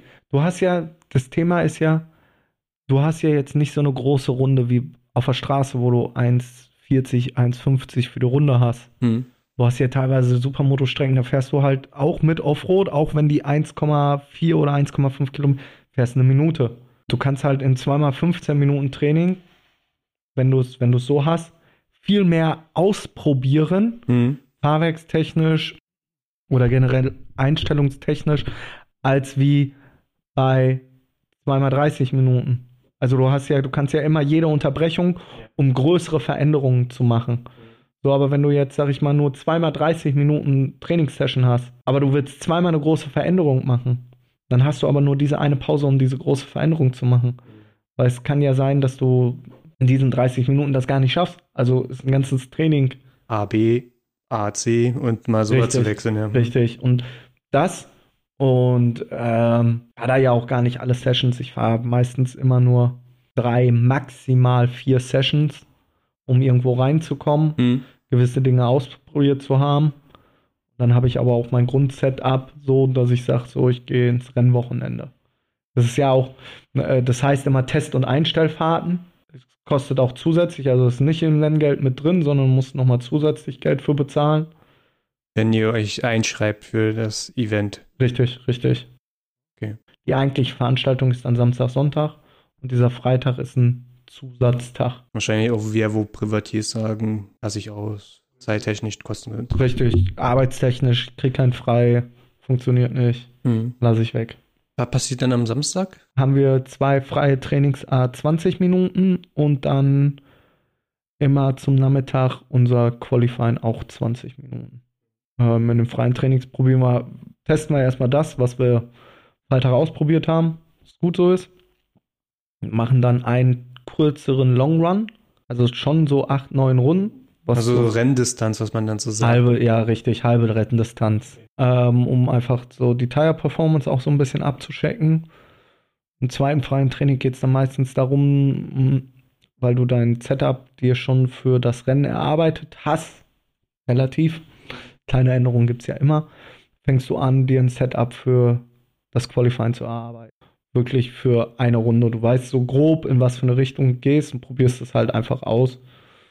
Und dann, äh, ja, zum Qualifying gibt es halt neue Reifen vorne, hinten und dann heißt es einmal die Augen zumachen und in den 20 Minuten eine Runde zu setzen, die halt funktioniert. Dich nach vorne bringt. Ja. Für, für den Sonntag, wo dann zwei Rennen stattfinden. Richtig, richtig. Wir haben dann Sonntag einmal morgens das Warm-up, 15 Minuten und dann zwei Rennen, a 15 Minuten plus zwei Runden. Ja, das ist dann ein Rennwochenende auf der DM. Und dann Sonntag nach dem Rennen abreisen wir nach Hause. Abbauen, Abreise. Irgendwann um Mitternacht wieder zu Hause oder am nächsten Morgen um früh oder man sagt, man schläft irgendwo unterwegs, weil es alles zu stressig ist. Ja. Wie sieht denn deine Woche aus vom Montag bis Donnerstag oder vom, wie trainierst du so? Ähm, Montag ist ja sauber machen. Das Wohnmobil, was ich dann habe, ähm, fahre ich dann immer zu meinem Vater wieder, Mhm. Wo auch das Motorrad alles dann dann steht. Da lade ich dann aus, wieder zurück. Also Montag ist für mich immer so ein bisschen der ja Relax Day. Mhm. Ich mache nichts, obwohl ich dann ganz schön viel mache, aber nichts machen will. Und äh, Dienstag geht's wieder los. Dienstag setze ich mich aufs Fahrrad meistens oder gehe laufen. Das heißt, du musst Konditionstraining machen, weil Richtig. Alleine, dass der Körper in Bewegung bleibt. Hm. Ist Kondition entscheidender beim Supermoto? Wie, oder ist es so entscheidend wie beim Motocross? Na, fit solltest du schon sein, äh, sonst kommst du nicht über die Distanz. Klar, Motocross ist anstrengender. Hm. Gebe ich allen immer recht. Komme aus dem Motocross, weiß, wie anstrengend es ist. Aber der Crosser an sich redet ja auch immer gerne Supermoto runter, das ist ein Altherrensport und dies. Also Kai hat dafür ganz schön gegrinst, nachdem er von dem Motorrad runter ist und hatte verdammt viel Spaß dafür, dass es ja eigentlich keinen Spaß machen soll. Nein, du musst wie in jeder Sportart, wenn du weiterkommen willst, gut sein willst, reiß dir den Arsch auf. Dann schaffst du es. Also wie gesagt, Dienstag mache ich meistens dann Home Gym. Mittwoch gehe ich Motorrad fahren, MX. Ja, und wenn wir Back-to-Back -Ran äh, Racing kamen, also Wochenende nach Wochenende, dann geht's Donnerstag halt schon wieder los. Ähm, wenn nicht, dann äh, ist Mittwoch, Donnerstag Fahrtraining, also Motorrad, Motocross, Freitag Fahrrad, Samstag, Sonntag, also ein Tag von beiden definitiv Supermoto, den anderen eventuell Motocross oder frei. Dann Montag frei, Dienstag Fahrrad, Mittwoch Motocross und Donnerstag dann los. Trainiert ihr nur auf den Strecken, wo dann wirklich auch Wettkämpfe gefahren Nein. werden für die Saison? Also ich mittlerweile nicht mehr. Ich bin in der glücklichen Lage, seit diesem Jahr nicht weit von hier eine Strecke zu haben. Denn? Äh, Sachsenhausen, die kennt kaum einer, die kannte ich selber nicht. Deswegen gehe ich auch gerade so viel. Harzring ist doch doch ein schönes Stück. Ja, noch. ja, das ist schon, das ist von mir, ich fahre da 35, 40 Minuten hin. Ein Motorsportverein, wo Begeisterte auch Supermoto fahren. Der MSC Sachsenhausen, da war ich dann mal und ja, seitdem darf ich da trainieren. Bin gut mit den Leuten jetzt mittlerweile befreundet. Wir durf, oder ich durfte da im Ende März ein Offroad bauen. Nichts Wildes, sondern auch, wo ich meine Lehrgänge auch stattfinden lasse auf dem Gelände, wo ich jeden Samstag trainiere. Also eigentlich dürfte ich da jeden Tag trainieren, aber ich fahre halt jeden Samstag dahin, äh, wo wir dann vormittags Supermoto fahren, nachmittags ist dann äh, der Kartverein, Slalomkart dran. So, aber ich kann mindestens zweimal die Woche auf dem Supermoto-Motorrad sitzen, wenn ich will. Das ist schon, das ist Luxus. Das ist wirklich Luxus, ja. Hattest du dich eigentlich irgendwann mal verletzt? Hattest du mal eine größere Verletzung, dass du aussetzen musstest? Ja, eine meiner schlimmsten Verletzungen war, wo ich mir den Rücken verletzt hatte. Da hatte ich mir an den Wirbeln acht Dornfortsätze gebrochen. So, du hast ja den Wirbelkörper Mhm. und da drauf sitzt ja quasi so ein, wie so ein, wie so ein Dorn drauf. So Bandscheibe hoch, das Ding? Oder das, was nach. Nee, nee, Vorne was, geht. was nach vorne geht. Ja, hm. Und die hatte ich mir acht Stück abgebrochen. Beim, Abgebrochen? ja, bin, ich bin beim Motocross ein bisschen unsanfter gelandet. Ähm, mir ist das Motorrad ausgegangen in der Luft, dann ging nichts mehr richtig. war in Vosswinkel schön über ein 30 Meter Table. Dann war in der Mitte die Luft äh, und das Motorrad aus und dann ging einfach die Nase nur noch nach unten. Dann war es das. Und äh, beim Supermoto musste ich glücklicherweise, oder es war auch schon zu meiner Supermoto-Zeit da, bin da aber nach vier Wochen schon wieder gefahren. Ja, und das Aber hatten, hatten sie dir was eingesetzt? Metall oder so? Nee, ne. Nee, Metall gar nicht. Äh, Schulter war schon. Also ähm, habe ich mir nach dem WM-Titel operieren lassen, Mhm. weil ich mir einfach nur noch die Schulter ausgekugelt hatte. Mhm. Aber das war dann so, muss gemacht werden, Bänder kürzen, bisschen straffen, Kugel wieder glatt machen, Pfanne glatt machen, muss gemacht werden. Gut. Muss jeder. Okay. Ja, Motocross und MotoGP machen das ja auch viele, ne? Marc Marquez hat sich ja irgendwie, den hast du ja nur hinten auf die Schulter raufgeklopft zum Gratulieren, hat er sich schon die Schulter Ja, bei mir war es einfach, ich habe einfach nur den Arm gehoben, Hallo zu sagen und dann war es einfach raus. Und ähm, dann hatte ich nochmal äh, Knie, Kreuzband, Meniskus. Das war 2017. Da ist mir einer meiner besten Freunde ins Motorrad gefahren. Hat das Knie einmal nach vorne überschreckt. Musste glücklicherweise nicht operiert werden. Aber das war halt, äh, ja, für mich dann Saison aus. Komplett. Dann mal. Aber, ja, gut. Über, über was für Verletzungen, wenn ich jetzt jeden kleinen Bruch Nee, nee, irgendwo. die habe ja da großen Verletzungen Richtig. gefragt. Ja, nee, das war das große. Klar, wie gesagt, Fuß, Hand, alles Also, mal. also aber sonst passiert bei einem Supermoto auch nicht viel, ne? es tut schon mehr weh. Also ich kenne den einen oder anderen Crosser, der hat sich das hart unterschätzt, dass Supermoto deutlich mehr wehtun kann als Motocross. Ja, wenn du auf dem Weil Asphalt landest, Asphalt, dann, weil Asphalt gibt halt nicht nach. Auch wenn Erde manchmal sehr hart scheinen kann, ist Asphalt einfach deutlich härter. Nee, toi, toi, toi. wovon lebst du eigentlich so? Das ist ja die Frage. Wie von wovon ich lebe. Hm? Gewinnt man, also gewinnt man Geld, wenn man Rennen gewinnt? Ja, aber das ist, das ist nichts. Also, das ist wirklich, was es in der DM gibt, das ist gar nichts. Also, da kannst du dir mal ein schönes Wochenende, noch nicht mal, einen schönen Abend mit zwei Jungs, mit zwei Kumpels in eine Kneipe machen. okay. So. Also, es geht wirklich nur über Sponsoren. Hm. Racing an sich ist eh schwierig. Ähm, deswegen ist es ja bei mir auch noch die School, welche nebenbei läuft. Ich arbeite auch noch, aber nur im Winter bei den Motorradmessen in Leipzig und in Dortmund, die wir veranstalten. Dann kommt noch dabei, dass ich ab und zu mal, mein Vater Geistesblitz hat und mich überredet zu moderieren, dass ich noch Events moderiere, dass ich verschiedene Social Media Seiten noch betreue. Es ist querbeet durch, Mhm. also Also kommt vieles. es kommt Vieles- vieles dazu, aber es ist so 80 Prozent ist es halt Racing und die School, was alles ausmacht. Hm. Events organisieren oder das mit dem Messen, ähm, das ist halt mein, sag ich mal, mein Grundgehalt irgendwo, was ich zwölf Monate, also wirklich zwölf Monate lang immer kriege, was aber sehr, sehr gering ist. Wo ich mir jetzt, sag ich mal, das hier alles nicht irgendwie machen könnte Hm. sondern dafür bin ich dann wirklich selbst zuständig mit Sponsorensuche, mit, mit der School, dass die funktioniert, mit, ja, dass da darum alles geht. Aber es sind halt 365 Tage im Jahr Motorräder, Motorsport und ja, mehr oder weniger zu 80 Prozent Selbstständigkeit. Ist das irgendwo ein bisschen ein Selbstläufer geworden oder ist das immer noch, du sag- also musst du Leuten Nein sagen oder wenn Anfragen aber kommen? wäre schön. Okay, ist wär noch kein. Selbstläufer. Nein, da ist, dafür ist die Szene ja gar nicht zu groß. Also Mhm. ich, das kann mir keiner sagen, dass es jetzt im, in Deutschland, auch im Motocross oder im Straßenrennsport, dass da irgendjemand sagt, so, ja, das ein Selbstläufer, ich muss Sponsoren absagen. Also wer das dir sagt, der lügt, Hm. weil das gibt es in Deutschland nicht mehr. Gar Mhm. nicht. Ich habe Gefühl, in Frankreich ist Supermoto viel präsenter gewesen damals. Ist es immer noch so?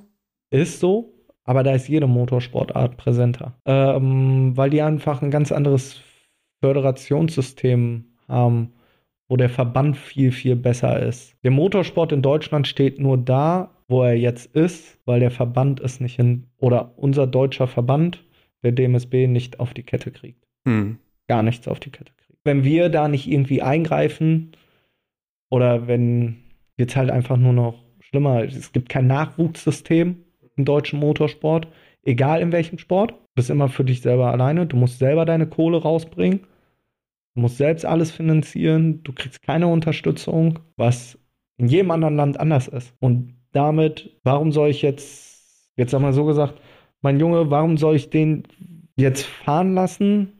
Klar, macht Spaß, aber ich weiß, das wird mich diese Saison, will er Straßenrennen fahren, kostet mich 80.000 Euro. Ja. So, aber im anderen Land, im anderen Verband wird dir das Geld bezahlt vom Verband, wenn Mhm. du gut bist, wenn du Leistung bringst. Ja. Und das sowas gibt es in Deutschland nicht. Nein, gar nicht. Null. Also hier müsstest du eigentlich dich durchkämpfen bis guten Moto 3 Team, bis du da eigentlich kein Geld mehr mitbringen musst, war. Ja, und so viel Geld musst du erstmal finden, Ja. Durch diese um spanischen bis dahin Meisterschaften. überhaupt zu kommen. Eigentlich musst du, also Straßensport, eigentlich dein, deine Tasche nehmen und nach Spanien gehen, ne? Das und noch verdammt viel Geld irgendwo haben. Ja. Und die Firma Otto Walter Bernd interessiert das halt auch nicht, wenn du in Spanien Rennen fährst. Das ist meistens auch das nächste Problem. Ein Sponsoring, sag ich mal, für sowas, für Jugend, das ist einfach nur, weil du kennst, weil du jemanden kennst, der jemanden kennt und weil der das gut findet. Du musst schon Enthusiast sein, wenn du Motorsport sponsorst. Also wenn wir MotoGP gucken, welche deutschen Sponsoren lesen wir denn da? Wir lesen auch bei Intact deine, hier bei Moto 2 Team Polo. Ah, ich glaube, Fahrt. Ja. Ist es ein grundsätzliches Problem bei den deutschen Unternehmen, dass die kein Interesse dafür haben? Nee, das grundsätzliche Problem ist einfach, dass Fußball über allem steht. Aber in Spanien ist Fußball auch sehr präsent. Ja, aber Motorsport auch und da wird es anders gelebt. Ja.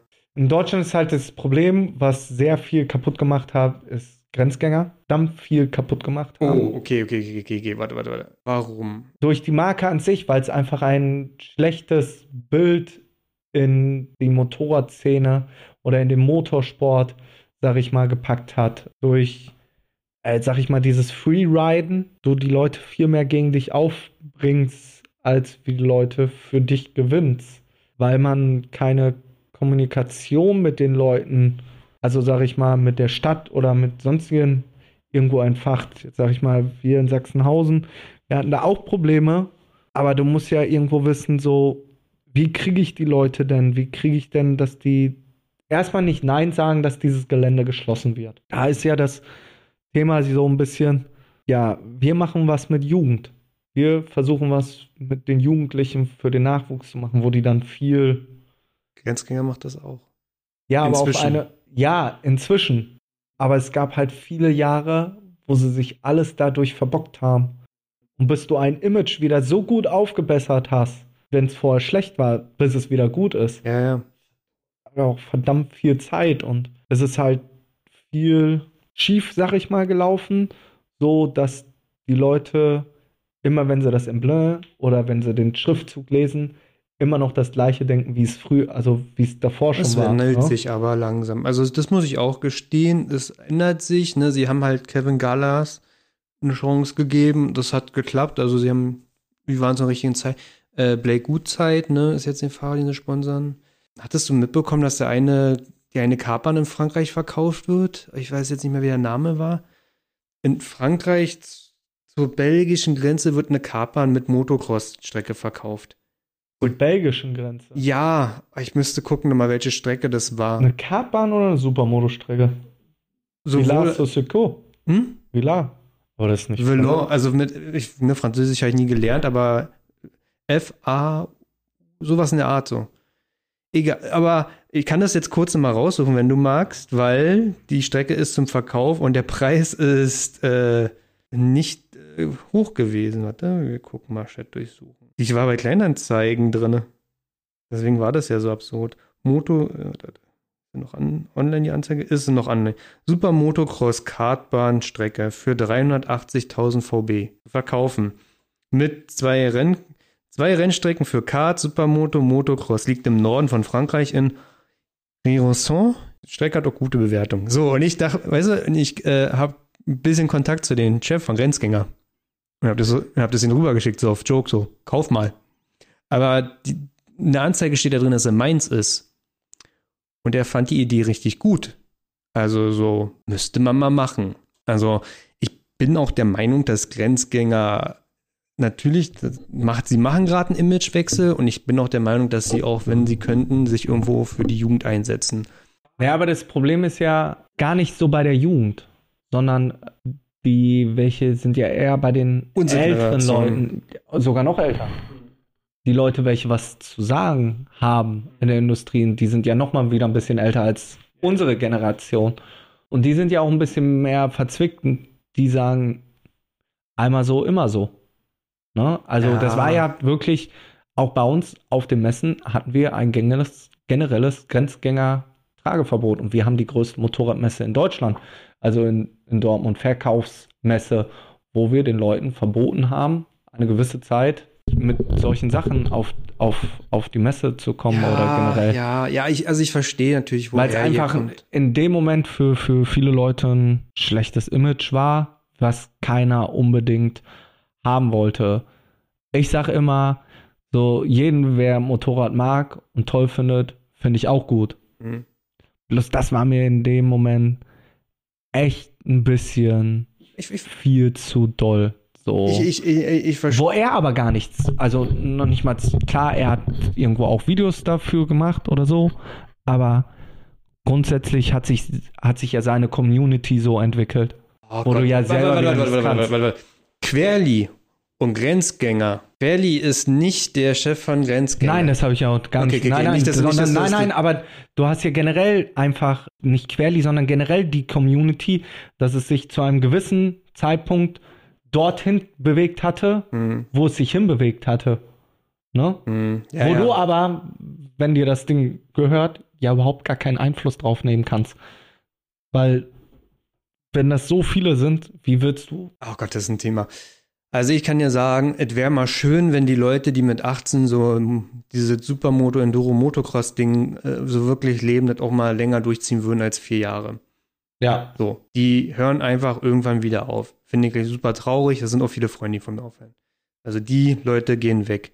Das heißt, es kommen jetzt neue 14-, 16-Jährigen und die nehmen Grenzgänger das erste Mal wahr. Und die nehmen ein anderes Grenzgänger wahr 2021 als 2015, 16, wo das auch nicht eine Firma war, sondern eher so ein YouTube-Kanal und wir verkaufen Hoodies. Grenzgänger ist wirklich sehr Ich meine ja, in der Zeit hat es sich einfach so entwickelt, so, oder die, diese Community entwickelt, wie sie da war. Hm. Was aber jetzt ja nicht mehr mit dem vergleichbar, keine Ahnung, ist, wie es heute ist. Ja. aber die Leute einfach nur noch das in, in ihrem Kopf haben, wie es einmal war. Weil Ja. die sich ab dem Moment dann, da bin ich auch ehrlich, nicht mehr mit damit beschäftigt haben. Ja, so bin ich ja auf Stefan, so heißt der, der Chef von Grenzgänger zugegangen. Ich habe gesagt, du, ich mach einen Podcast. Wir können mal miteinander quatschen, weil ich war, ich komme aus richtig der Szene. Nicht 16 Jahre und ich kaufe mir einen Hoodie und fahre 125. Ich bin seit Jahren dabei und ich weiß, dass das Bild von eurer Firma nochmal ein anderes ist, teilweise in dieser richtigen, ich sag mal, Erwachsenen-Szene, als, ja, als es dem noch gerecht wird. Deswegen sollten wir uns mal zusammensetzen, mal ein bisschen quatschen und mich würde auch deine Meinung interessieren. Aber wenn halt der Stefan die Möglichkeit hat, zu sagen, okay, wir können jetzt die Strecke kaufen und sie wird nicht geschlossen, dann ist das ja auch schon mal ein Gewinn. Ja, aber ist halt auch in Frankreich. Das war, ja, das haben wir ja auch gemerkt. Frankreich ist, dann doof, halt aber, auch in Frankreich. Nein, aber von der, von der Sache an sich würde ich sogar unterstützen, würde ich ihn sogar, sogar fragen, ob ich äh, da was machen kann für die Jugend. Ne? Klar, ähm, wenn sowas passiert, bin ich immer dabei. hm. Ähm, Da gibt Aber aber ich Kevin, merk's der wird da auch gesponsert von Grenzgänger Pferd. Nein, der ist nicht mehr. Nicht mehr? Nee. Und der hatte, muss ich leider sagen, hatte eine sehr, sehr schwere Zeit auch in dem Fahrerlager. Hm. Ja. Und das ist einfach bei uns im Sport. Ein Supermoto, Motocross oder auch Enduro. Ich bin nicht so in der Enduro-Szene drin. Hm. Ist dieses Grenzgänger-Thema wirklich eine ganz, ganz, noch ganz, schlechteren ganz Ruf in der. Bei Motocross Also sag halt- ich mal, wenn du bei Motocross, bei der Landesmeisterschaft mit dem Grenzgänger-Hoodie ins Festzelt abends gehst, dann weißt du definitiv, dass du nicht derjenige bist, wer da gerade beliebt sein wird. Ich glaube, du würdest die Grenzgänger-Hoodies nicht mal mehr erkennen, weil die sehen inzwischen echt gut aus. Ja, nein, also die aber sind, so, aber die sind ja nicht mal alle Totenkopf. Aber ja, also So, die sind in also- der Enduro-Szene wesentlich unbeliebter, weil diese äh, schwarz im Wald fahren, da äh, schadet Enduro-Fahren wirklich. Motocross-Fahrern. Also es ist noch nicht mal im Enduro, also aber am auch den- härtesten. aber jeder, jeder Motorsportart schadet es. Das, was sogar ich ab und zu mache. Klar, wir sind auch schon Freeriden gegangen, ne? Aber wenn das jemand krumm kommt und der geht dann zum Nachbarn und sagt, das fand er scheiße, dann findet der Nachbar, hast du schon mal zwei Leute, die Motorsport scheiße finden. Oder Motorradfahren generell scheiße finden. Hm. So, dann finden sie nochmal zwei, sind sie schon vier. Dann finden sie nochmal vier, sind sie acht, weißt Ja, du? Grenzgänger muss ich so langsam. und das muss ja gar nicht nur Eck- Eck- Grenzgänger, aber es war, sie waren dann hinterher der Oberbegriff Ja, dafür. Und selbst wenn's, wenn wir es waren, waren wir für die Leute in der Zeit Mhm. plötzlich der Grenzgänger. verstehe, verstehe. Und auch wenn wir auf der Rennstrecke gefahren sind, also auf der Supermoto wie Motocross, war das für den Autonomalverbraucher, der sich absolut damit nicht auskennt, ihr seid welche von Grenzgänger. Aber das ändert sich. Wie gesagt, ich glaube, Finde ich gut, würde ich gut finden, würde ich, wäre das allerbeste für alle. ich, schick's, ich steck's Stefan rüber und sag, wir haben darüber gesprochen. Kannst du. Also hör Kann- rein. du, du kann mir, ich würde mich freuen. Anfrage, klar, nein. Aber ja, wo, kommen wir jetzt eigentlich her? Ich bin, glaube ich, ich über wollte auf Höchstgen deine, oder Stöckchen. ich wollte auf deine Driving School mal zu sprechen kommen. Was ist das? Also aus persönlichem Interesse ja auch aus. Ja. Weil ich ja auch mal vielleicht eventuell. Ja, die Idee gab es schon länger. Gibt es schon seit drei, vier Jahren. Die Zeit war da nie für da. Und äh, letztes Jahr hatte ich dann mal ein Gelände gefunden, wo ich gesagt habe, gut, das ist finanzierbar für Hm. mich auch. Weil ich muss sagen, ich bin in so einer Sache auch immer ein bisschen Schisser. Geld irgendwo rein zu investieren, ohne zu wissen, so was passiert denn hier jetzt. Ja.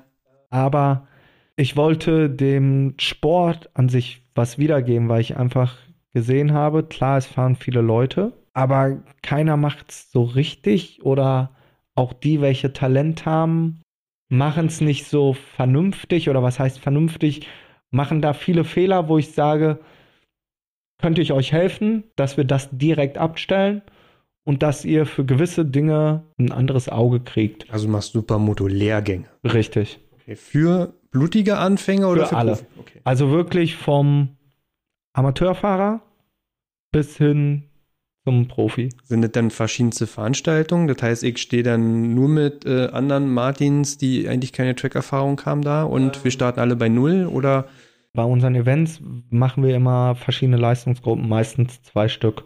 Einmal die IDM-Gruppe, also die, welche auf Rennen fahren hin wollen. Einmal die Gruppe der Amateure. Da kann aber auch schon derjenige drin sein oder noch drin sein, der schon 20 Mal gefahren ist, mit Rennfahren nichts am Hut haben will, aber einfach noch ein bisschen was dabei zulernen will. Oder derjenige, der wirklich das erste Mal in Offroad reinfährt und sagt so, ich muss hier von Pika auf alles lernen. Dafür sind die Gruppen relativ klein. Also wir sind da immer so zwischen neun und zwölf Mann pro Gruppe, dass ich auch mit jedem was durchgehen kann. Ich mache die Sachen immer vor, stelle mich quasi dann daneben hin und gucke, wie was will. Habe auch immer meinen Vater mit dabei, mit dem ich auch über Headset verbunden bin, weil er die Leute dann anhält und ich ihm durchgebe, was er den Leuten bitte sagen soll, um es dann umzusetzen. Manche Leute haben aber auch, liegt einfach bei, auf der Straße dabei, fragen mich immer viele, ja, wie werde ich schneller? Das ist die dümmste Antwort, die man geben kann, aber es ist auch die ehrlichste. Späte bremsen, früher Gas geben. Hm. Das sind die beiden Dinge, wie man schneller wird auf der Rennstrecke. Also generell auf der Ich habe Rennstrecke. ein Rennstreckentraining ja mal gemacht und ich glaube, das war den halben Tag Bremsen. Hm? Weil wie du auf der Straße eine Kurve bremst, nicht mal Linienwahl, sondern wie lange du bremst und welche Schräglage ist, äh, machst dann auf Rennstrecke. Also, wie- kannst ja asozial bis in den Scheitelpunkt reinbremsen, eigentlich macht Mhm. aber keiner mehr. Das macht auch einen Riesenunterschied. Ist das so, sind das so also die ersten Dinge, die man da bei euch lernt? Äh, ja, äh, meistens gehen wir immer erstmal in Offroad. Hm. Weil die Leute, da ist halt für alle das größte Potenzial zu holen. Die meisten, sag ich mal, bei den Amateuren oder bei den Anfängern ist es ja auch so eine Art Sicherheitstraining. Sie wollen es gerne machen, Mhm. schneller werden. Ja, ist deren Ziel, aber ihr Hauptaugenmerk liegt erstmal, ich will nicht hinfallen. Ich fahre hier das erste Mal in Offroad und ich will nicht hinfallen, bitte. Ich bin sonst immer hingefallen. Und dann fängst du halt da an, erstmal Vertrauen aufzubauen. Ne? Ähm, dass die Leute sicher da durchkommen. Dann fängst du an, ein bisschen an der Technik zu arbeiten. Äh, was heißt Technik? Sondern Körperposition, Handposition, wie fahre ich wodurch, ne, im so, so, so ein. Standardfehler, so, wo die, den die meisten falsch machen, auch so Sitzpositionen. Die meisten haben einfach immer ihre Arme wie beim der Straßenrennfahrer hat ja durch den gebogenen Lenker sind die Arme immer unten. Also Ellbogen sind unten. Ja, und das ist eigentlich der größte Fehler schon, den du machen kannst. Weil du willst Ellbogen hoch haben. Die Ellbogen müssen immer oben sein. Okay. Jetzt mal vorstellen, du hast jetzt einen Lenker vor dir und hast die Arme hier unten. Unsere Lenker sind ja gerade. Mhm. Machen wir Link-Einschlag, geht nicht weit, Rechts-Einschlag. Hm. Also sind wir, sage ich immer, so ein bisschen wie, wie so ein T-Rex, ne? Keine Arme, keine Kekse. ne? ähm, aber sind die Ellbogen oben, hast du ja einen viel größeren Bewegungsspielraum für dich, kannst viel Dinge früher abfedern oder auch äh, Saves viel einfacher abfangen. Ja, meistens kommen die Leute immer und sagen, ich will driften lernen. Dann sage ich, ja, lernst du hier nicht. Definitiv nicht. Jetzt, wo du mich schon gefragt hast, bringe ich dir kein Driften bei. Weil das geht einfach böse aus. Also der größte Teil von, von Driften ist hart vorne bremsen, war? Ja, plus äh, die Gänge runterschalten, ein Kombinationsspiel aus deiner Ja, aber viele denken, hinten muss einfach Richtig. blockieren oder nahezu sein. Und aber das eigentlich ist das große kommt, Problem. eigentlich kommt es von alleine. So härter du Richtig. bremst, irgendwann passiert das halt. Und das sage ich auch. Also ich trainiere nicht speziell Driften. Das funktioniert gar nicht. Weil wenn ich sage jetzt so, du musst jetzt hier driften, dann muss ich aber auch ein RTW nach dem anderen dahin bestellen. Dann ist Aber da wie nicht viele vorbei. Kurven gibt es auf einer Strecke, wo du wirklich reindriftest? Ist ja nicht so, dass dir jede Kurve andriftet, sondern ja wirklich nur Mm, doch, viele. Viele mittlerweile. selbst diese Umlegkurven und Naja, so. der links-rechts-Schikane nicht. Aber Nee. du hast ja, da sag ich mal, äh, schon bringst du dir ja durch das Driften einen so viel besseren Kurveneingangswinkel, hm. dass es sich schon sehr häufig lohnt, das zu, das zu machen. Hm. Ne? Bei mir geht es darum, viel um Beschleunigung erstmal, ne? das zu lernen, weil viele Leute gar nicht wissen, was kann überhaupt mein Motorrad und was kann ich überhaupt. Hm. Also wir, egal wer, jeder hat Potenzial. Und jeder hat auch Potenzial aus der Kurve, wo wir jetzt rausfahren, drei Meter früher ans Gas zu gehen. Das glaubt man sich bloß gar nicht selber, weil man sich gar nicht traut. Hm. Ich hatte das bei dir mal gesehen auf Instagram, wo du in der Kurve stehst und die Leute fahren durch die Kurve und du sagst, jetzt Gas geben. Richtig, Und dann richtig. müssen sie. Und das mache ich mittlerweile mit einer Trillerpfeife, weil ansonsten war ich immer heiser nach dem Lehrgang. Und du stehst natürlich an Stellen, wo die Leute noch niemals auf die Idee kommen würden, Gas zu geben. Richtig, So, aber es funktioniert. ja. Es funktioniert, weil ich ja an den Stellen auch Gas gebe. Hm. Warum soll es denn bei dir nicht funktionieren an der Stelle? ja, weil du die teure Berguskarre hast. Ja, aber vom, vom Grundsatz hast du ja, Ja, den ja. gleichen Grip in dem Moment. Ja. Ne? Und, das, und das bringt einem dann so viel Selbstvertrauen, dass man sagt, jetzt gehe ich noch mal einen Meter später an eine Bremse. Hm. Weil da steht die Pylone und da steht Jan und das will ich doch noch mal. Ich versuche sehr viel mit, mit Gucken und Hören zu arbeiten. Also wirklich beim Beschleunigen das akustische Signal durch die Pfeife, Hm. was du immer hörst. Beim Bremsen mit gucken, wo steht jetzt die, wo muss ich jetzt dran gehen. Ne? Und dann ist es wirklich auch viel ähm, auf der Linie. Ach, da ist die Linie nicht umzusetzen auf die nächste Rennstrecke. Aber du fängst an, auch als Amateur, das Motorradfahren anders zu sehen. Sondern du Ja. denkst über das nach, was du dann machst. Hast du schon mal einen Großdöllen? Ja, einmal. Genau, und da gibt es zum Beispiel Startziel, Berg hoch, zack. Und dann gibt es entweder, je nachdem wie du fährst, eine Linkskurve Mhm. oder zwei. Hm? So. Und weiter hinten und sowas alles. Also groß, mein Vater fährt Autorennstrecke. Mhm. Und mit dem bin ich dann mal mitgefahren und bin dann, dann mit Motorrad, aber auch in einer Anfängerklasse und hatte dann von, von vornherein diese ja, Rennstreckenlinie gehabt. Und also das ist auch etwas, was man lernen muss oder immer verstanden haben muss, dass man auch mal eine, eine Rennstrecke anders sieht. Also du bist ja dann immer schnell, wenn du gerade bist. Also Mhm. dann kannst du maximal beschleunigen und maximal bremsen. Ja. Schräglage ist ja so ein bisschen der Feind von Speed. Darum geht's ja. Schräglage. Halt zu Richtig. Ja. Und wenn du halt die Möglichkeit hast, da irgendwo gerade durch so eine Schikane durchzubremsen und spät umzulegen, ja. Und wenn du das halt, sag ich mal, da lernst, dann fängst du ja an, auf der nächsten Strecke schon mal alles aus ganz anderen Augen zu sehen. Ja. Und fängst auch über, fängst dann an zu überlegen, so, das jetzt mal lieber so und so äh, ausprobieren, Mhm. weil das habe ich ja so und so beigebracht bekommen. Sag ich mal, in der EDM-Klasse haben wir auch viele, die gerne weiterkommen würden im Thema Racing. Aber da steht, da hat drumherum nicht, das ist nicht böse gemeint, aber keiner wirklich Ahnung drumherum. Manchmal ist es einfach, dass jemand da sein muss mit dem Auge, der sagt, so und so musst du es machen. Mhm. ist das, was bringt. Und ja, seitdem wir das machen, auch mit Privattrainings, ist die Schule, sag ich mal, relativ erfolgreich. Auch äh, von Podien. Ich glaube, dieses Jahr haben wir 77 Podien eingefahren in der Supermoto IDM. Haben von fünf Erwachsenenklassen vier gewonnen. Also nur ich habe versagt in der S1. ähm, nein, ähm, das, das bringt was und es macht mir Spaß.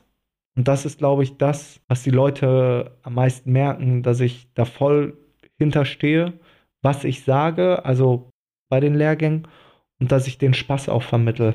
Und es einfach eine schöne Atmosphäre ist ähm, und dass die Leute was mitnehmen. Und das, das ist für mich das Wichtigste. Also das Ziel eines jeden Lehrgangs für mich ist, dass jede Person eine Sache mitnimmt. Auch wenn ich zehn Sachen, eine Sache sollen sie nur mitnehmen. Und wenn es nur ist, wie ich die eine Kurve so und so fahren soll. Das reicht mir schon, dass die Leute das mitnehmen, weil sie in dem Moment was gelernt haben, was sie noch nicht konnten. Mhm. Und dass sie mit einem Grinsen nach Hause fahren. Ja, mindestens einen geilen Tag gehabt Richtig, haben. Richtig, ne? das ist das Wichtigste. Ist das immer an derselben Strecke oder? Also viel ist in Sachsenhausen, beim, also auf meinem Trainingsgelände, wo ich nächstes Jahr mal durchzählen. Eins, zwei, äh, drei Trainings so. Da darfst du noch nicht drüber reden. Bitte. Ja, okay. Kann, kann ich mir den, den siebten da ein, einschreiben? Den mit Juni? Ja. Ja, darfst du. Kannst du. Es ist noch nicht zu 100% fix, aber sieht sehr so aus. Okay. Weil wir werden dieses Jahr äh, ein, ein Supermoto Sommercamp wollen wir über drei Tage machen. Da, an den Termin? Ja. Oh. Oh. Also ist geplant. Ja, richtig Bock. Also meine Jungs waren äh, in, Lichten, in Lichtenberg mhm. gewesen und ich fand die Strecke am, am schönsten mit. Also mhm. Strecken, da muss man drüber sprechen. Ich hatte ja die Leute gefragt, also ihr Supermoto-Leute da draußen, warum fahrt ihr eigentlich nicht Strecke? Oder nicht so oft? Also die meisten sagen, dass sie keine Strecken bei sich in der Nähe haben, Tatsache. Und ich habe jetzt nochmal in die Drift geguckt. 2008 haben die 25 Strecken aufgelistet in Deutschland. Ist es so, dass es doch die Strecken gibt, aber man weiß nicht, dass man da Supermoto fahren kann? Gibt es irgendwie einen zentralen Ort, wo man irgendwie überhaupt rausfinden könnte, welche Strecken gibt es und wo kann ich fahren? Nein. Ja. Leider. Ich glaube, das ist, das ist das große Manko, warum der Motorsport Supermoto nicht noch mehr den Hype kriegt, weil die Leute nicht wissen, wo sie hingehen sollen hm. zum Trainieren. Das ist auch, sag ich mal, auch ein Grund, wie ganz am Anfang, warum so viele bei den Rennen sind. Weil sie sonst keine Möglichkeit haben oder wissen, wo man hin soll. Klar, es gibt ähm, im, im, Osten gibt es deutlich mehr Strecken. Du mhm. hast Aschersleben, Oschersleben, Lichtenberg, Templin, Schöner Linde. Templin, Schöner Linde, Rathenow. Rathenow, genau, ja. Dann gibt es noch die, dann gibt es bestimmt noch andere. Du hast schon viel mehr Strecken genannt, als ich jetzt eigentlich gedacht hätte. Ne, ähm, was halt wirklich schwierig ist jetzt für denjenigen, der aus nördlichen Westen kommt, also hier aus Nordrhein-Westfalen, weil wir hier gar nichts haben. Hm. Also ich, ich bin jetzt glücklich, dass ich eine, eine Trainingsstrecke in der Nähe habe, die aber auch nicht jeder benutzen darf. Wir müssen hier mal so eine Zusammenfassung machen. Guck mal, das ist aus der Drift 2008. Da steht dann die Strecke, die Anschrift, die Internetseite, Indoor, Outdoor. Kann dir genau sagen? Länge. Ob, sag mal. Ob das hier alles noch. Wenn ich muss mal so einen Storybeitrag also machen Rostock, als Highlight. Rostock, überhaupt keine Ahnung. Garching, keine Ahnung. Schwerin, das Ding hat Waldorf, ja. Gibt's noch, ja? Ja. Äh, Schöner Linde, ja. Speedcard. Schöner Linde nur dreimal im Jahr. Im Jahr. Äh, no Limit, keine Ahnung, Alge, das sind ja auch alles viele Hallenkartbahnen. Mhm. Äh, Schafheim gibt's bei Darmstadt. Mhm. Das, da fahren wir ja auch noch DM drauf. Flughafen Hahn weiß ich auch nichts von. Äh, nein, nein, nein. Ja, wie gesagt. Ja, gut, wir gucken jetzt auf eine 13 Jahre alte Liste, ne? Aber damals gab es schon einiges anscheinend. Ja. Wir müssen mal irgendwas zusammenstellen oder so, weil das ist, ich glaube, also klar, es könnte besser sein mit den Strecken, aber. Sicher, glaub, aber wenn du eine generelle Anlaufstelle hast, wo du sagen kannst, so hier und da kann man fahren und da kann man drauf gucken, dann hast du halt was auch für, für, für die Leute.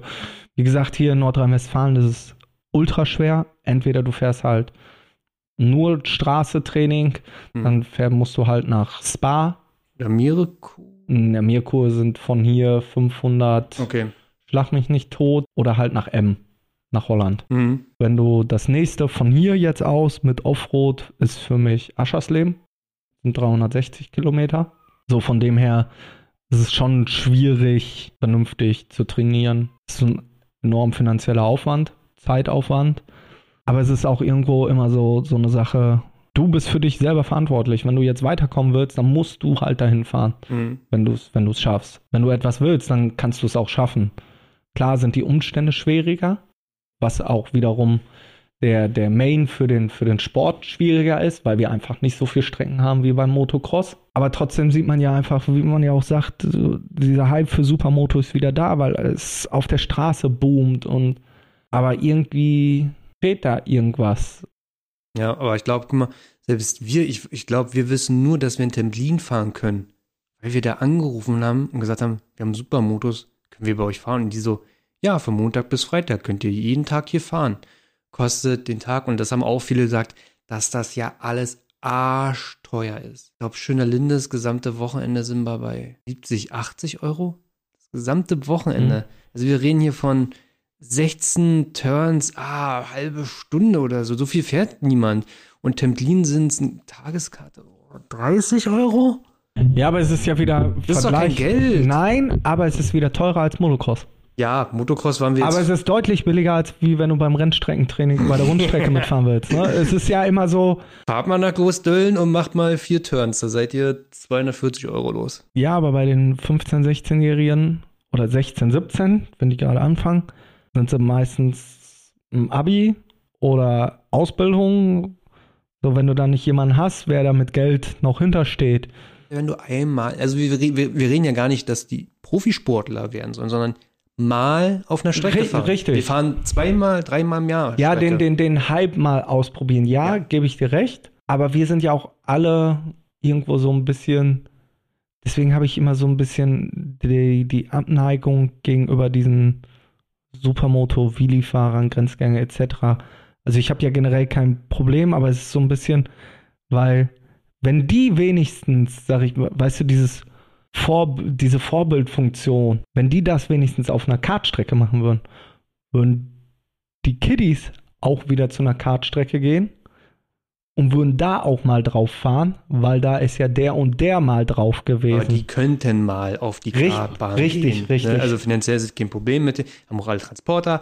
Transporter, wir machen heute mal Track Day. Ich meine, Richtig. so machen wir es auch. Wir fahren Templin teilweise acht, neun, zehn Leute von uns gefahren. Da waren Mhm. wir die einzigen, so. Waren nur wir als Gruppe. Was denkst du, wie geil das ist? Mhm. Du nur mit deinen Jungs fährst. Ja, das ist so ein bisschen äh, schwierig, den, den, den Leuten noch ja, begreiflich zu machen. Darfst es nicht auf die andere Schiene so ein bisschen, also sag ich mal, Willi, hast nicht nur draufschieben? Ne? Ja, es ist generell ein schwieriges Thema. Man hat da noch nicht so wirklich so eine Lösung für gefunden, aber ich kann wirklich nur den Kiddies oder egal wer eine Supermoto hat, geht mal auf eine Supermoto-Strecke, und reizt mal euer Bike aus. Ohne Gedanken zu machen, dass jetzt von links, rechts oder vorne ein LKW, Auto oder sonst irgendwas kommt und man auch Sturzfläche, wo du einfach mal dein Supermoto-Motorrad wirklich mal schneller bewegen darfst. Ja, und äh, 90 Prozent der Leute, die auf Strecke waren, haben gesagt, das lohnt sich. Ah, ihr packt euch auch nicht. Also wenn ihr eigentlich da mit gesundem Menschenverstand rangeht, dann packt ihr euch nicht. Richtig? Äh, der Verschleiß ist nicht so hoch, wie ihr glaubt. Also die meisten, das, was du an Reifen da fährst, fährst du das ganze Jahr über nicht an. Also unser Max auf seiner LC4 hat bis heute diesen geschmolzenen Gummi mit dem Überhang am, am Reifen dran, weil der ist da nie wieder hingekommen an die Stelle. Du wirst den Reifen sowieso nicht ausnutzen. Bremsen, worüber reden wir hier?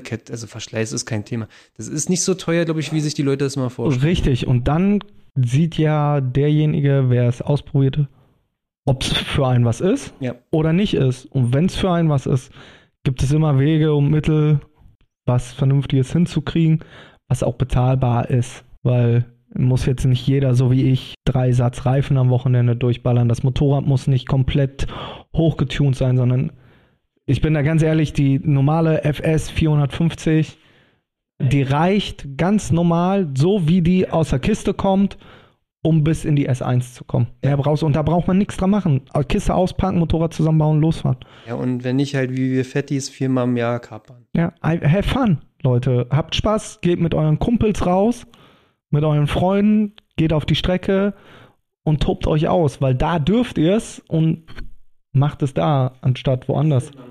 Da und dann diese ganzen Benzingeschichten. Ja. Da war ich da und dann bist du ja hier und so. Das ist, also da, da hat sich noch, da war noch nie dabei, wo sagt, ah, heute war doof. Und dann hat sich jeder Trip gelohnt. Und diese Sachen, wenn wir mal in Templin waren, das ist bis heute in meinem Kopf drin. Das sind diese ganz besonderen Tage im Sommer gewesen. Wir waren auch Mhm. immer am heißesten Tag da, bis jetzt bei 37, 38 Grad mal da gewesen. In Templin Das zu ist Motofahren.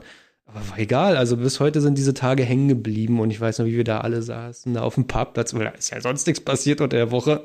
Da kam ja keiner, da kam vielleicht eine Mutti mit zwei Kindern und hat mal die Karts von, ansonsten waren wir auf dem Fahrerlager mit den Zelten und äh, lustig. Ja, Freunde kamen vorbei, die halt nicht mitfahren. Also ist für mich nächstes Jahr Pflichttermin einmal schöne Linde oder Templin oder wie sieht das aus?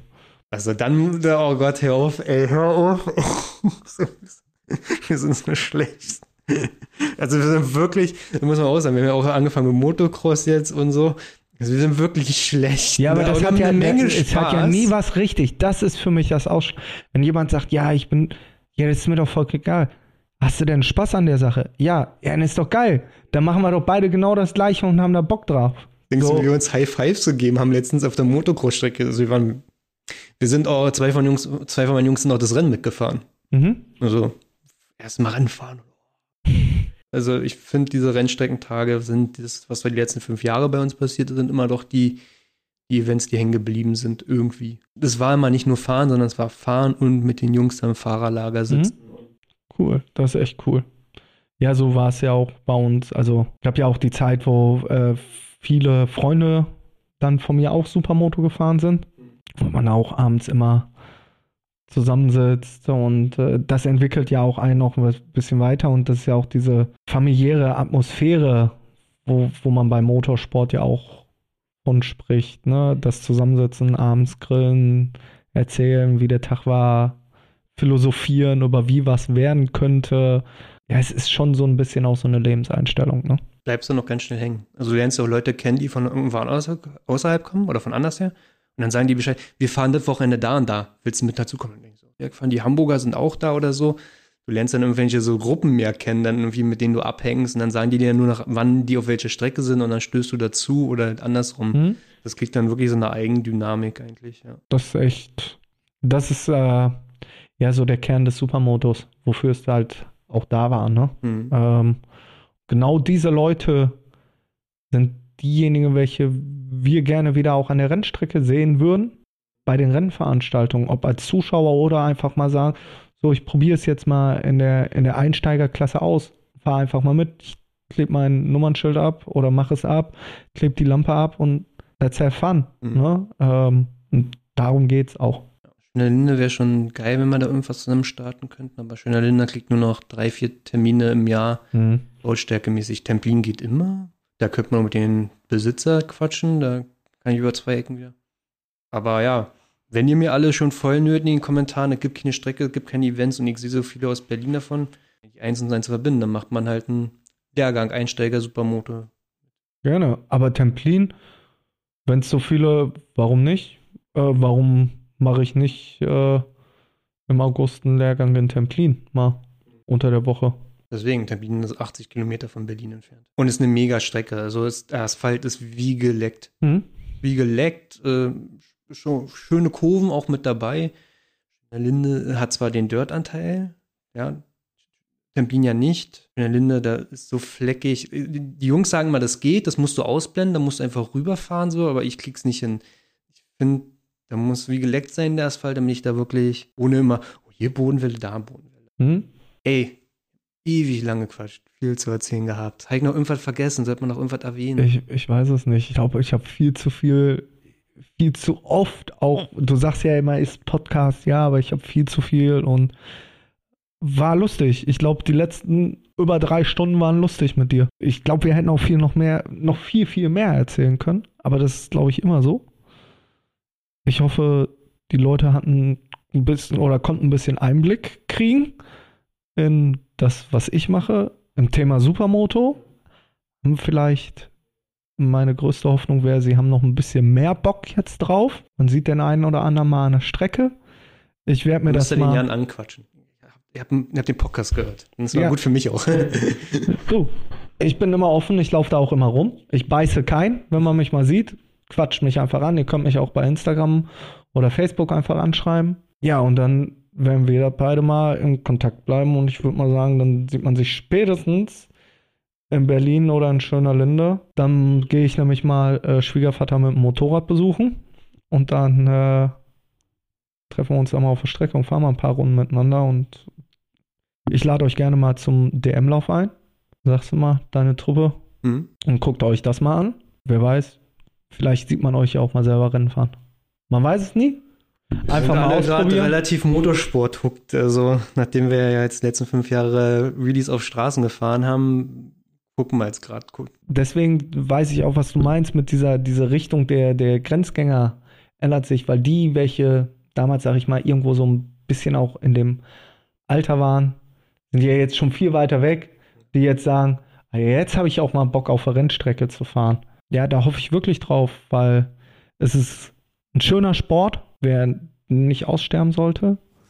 Es ist ein anstrengender Sport, ein physischer Sport und es macht einfach unheimlich viel Spaß. Also es ist für mich geil, wenn man Supermoto ist, zu driften und die Nähe zu den Leuten und die Geschwindigkeit. Ich hoffe einfach, dass ich euch mal irgendwann alle sehe. Danke dir auf jeden Fall, deine Zeit. Ich danke dir. Ciao, Leute.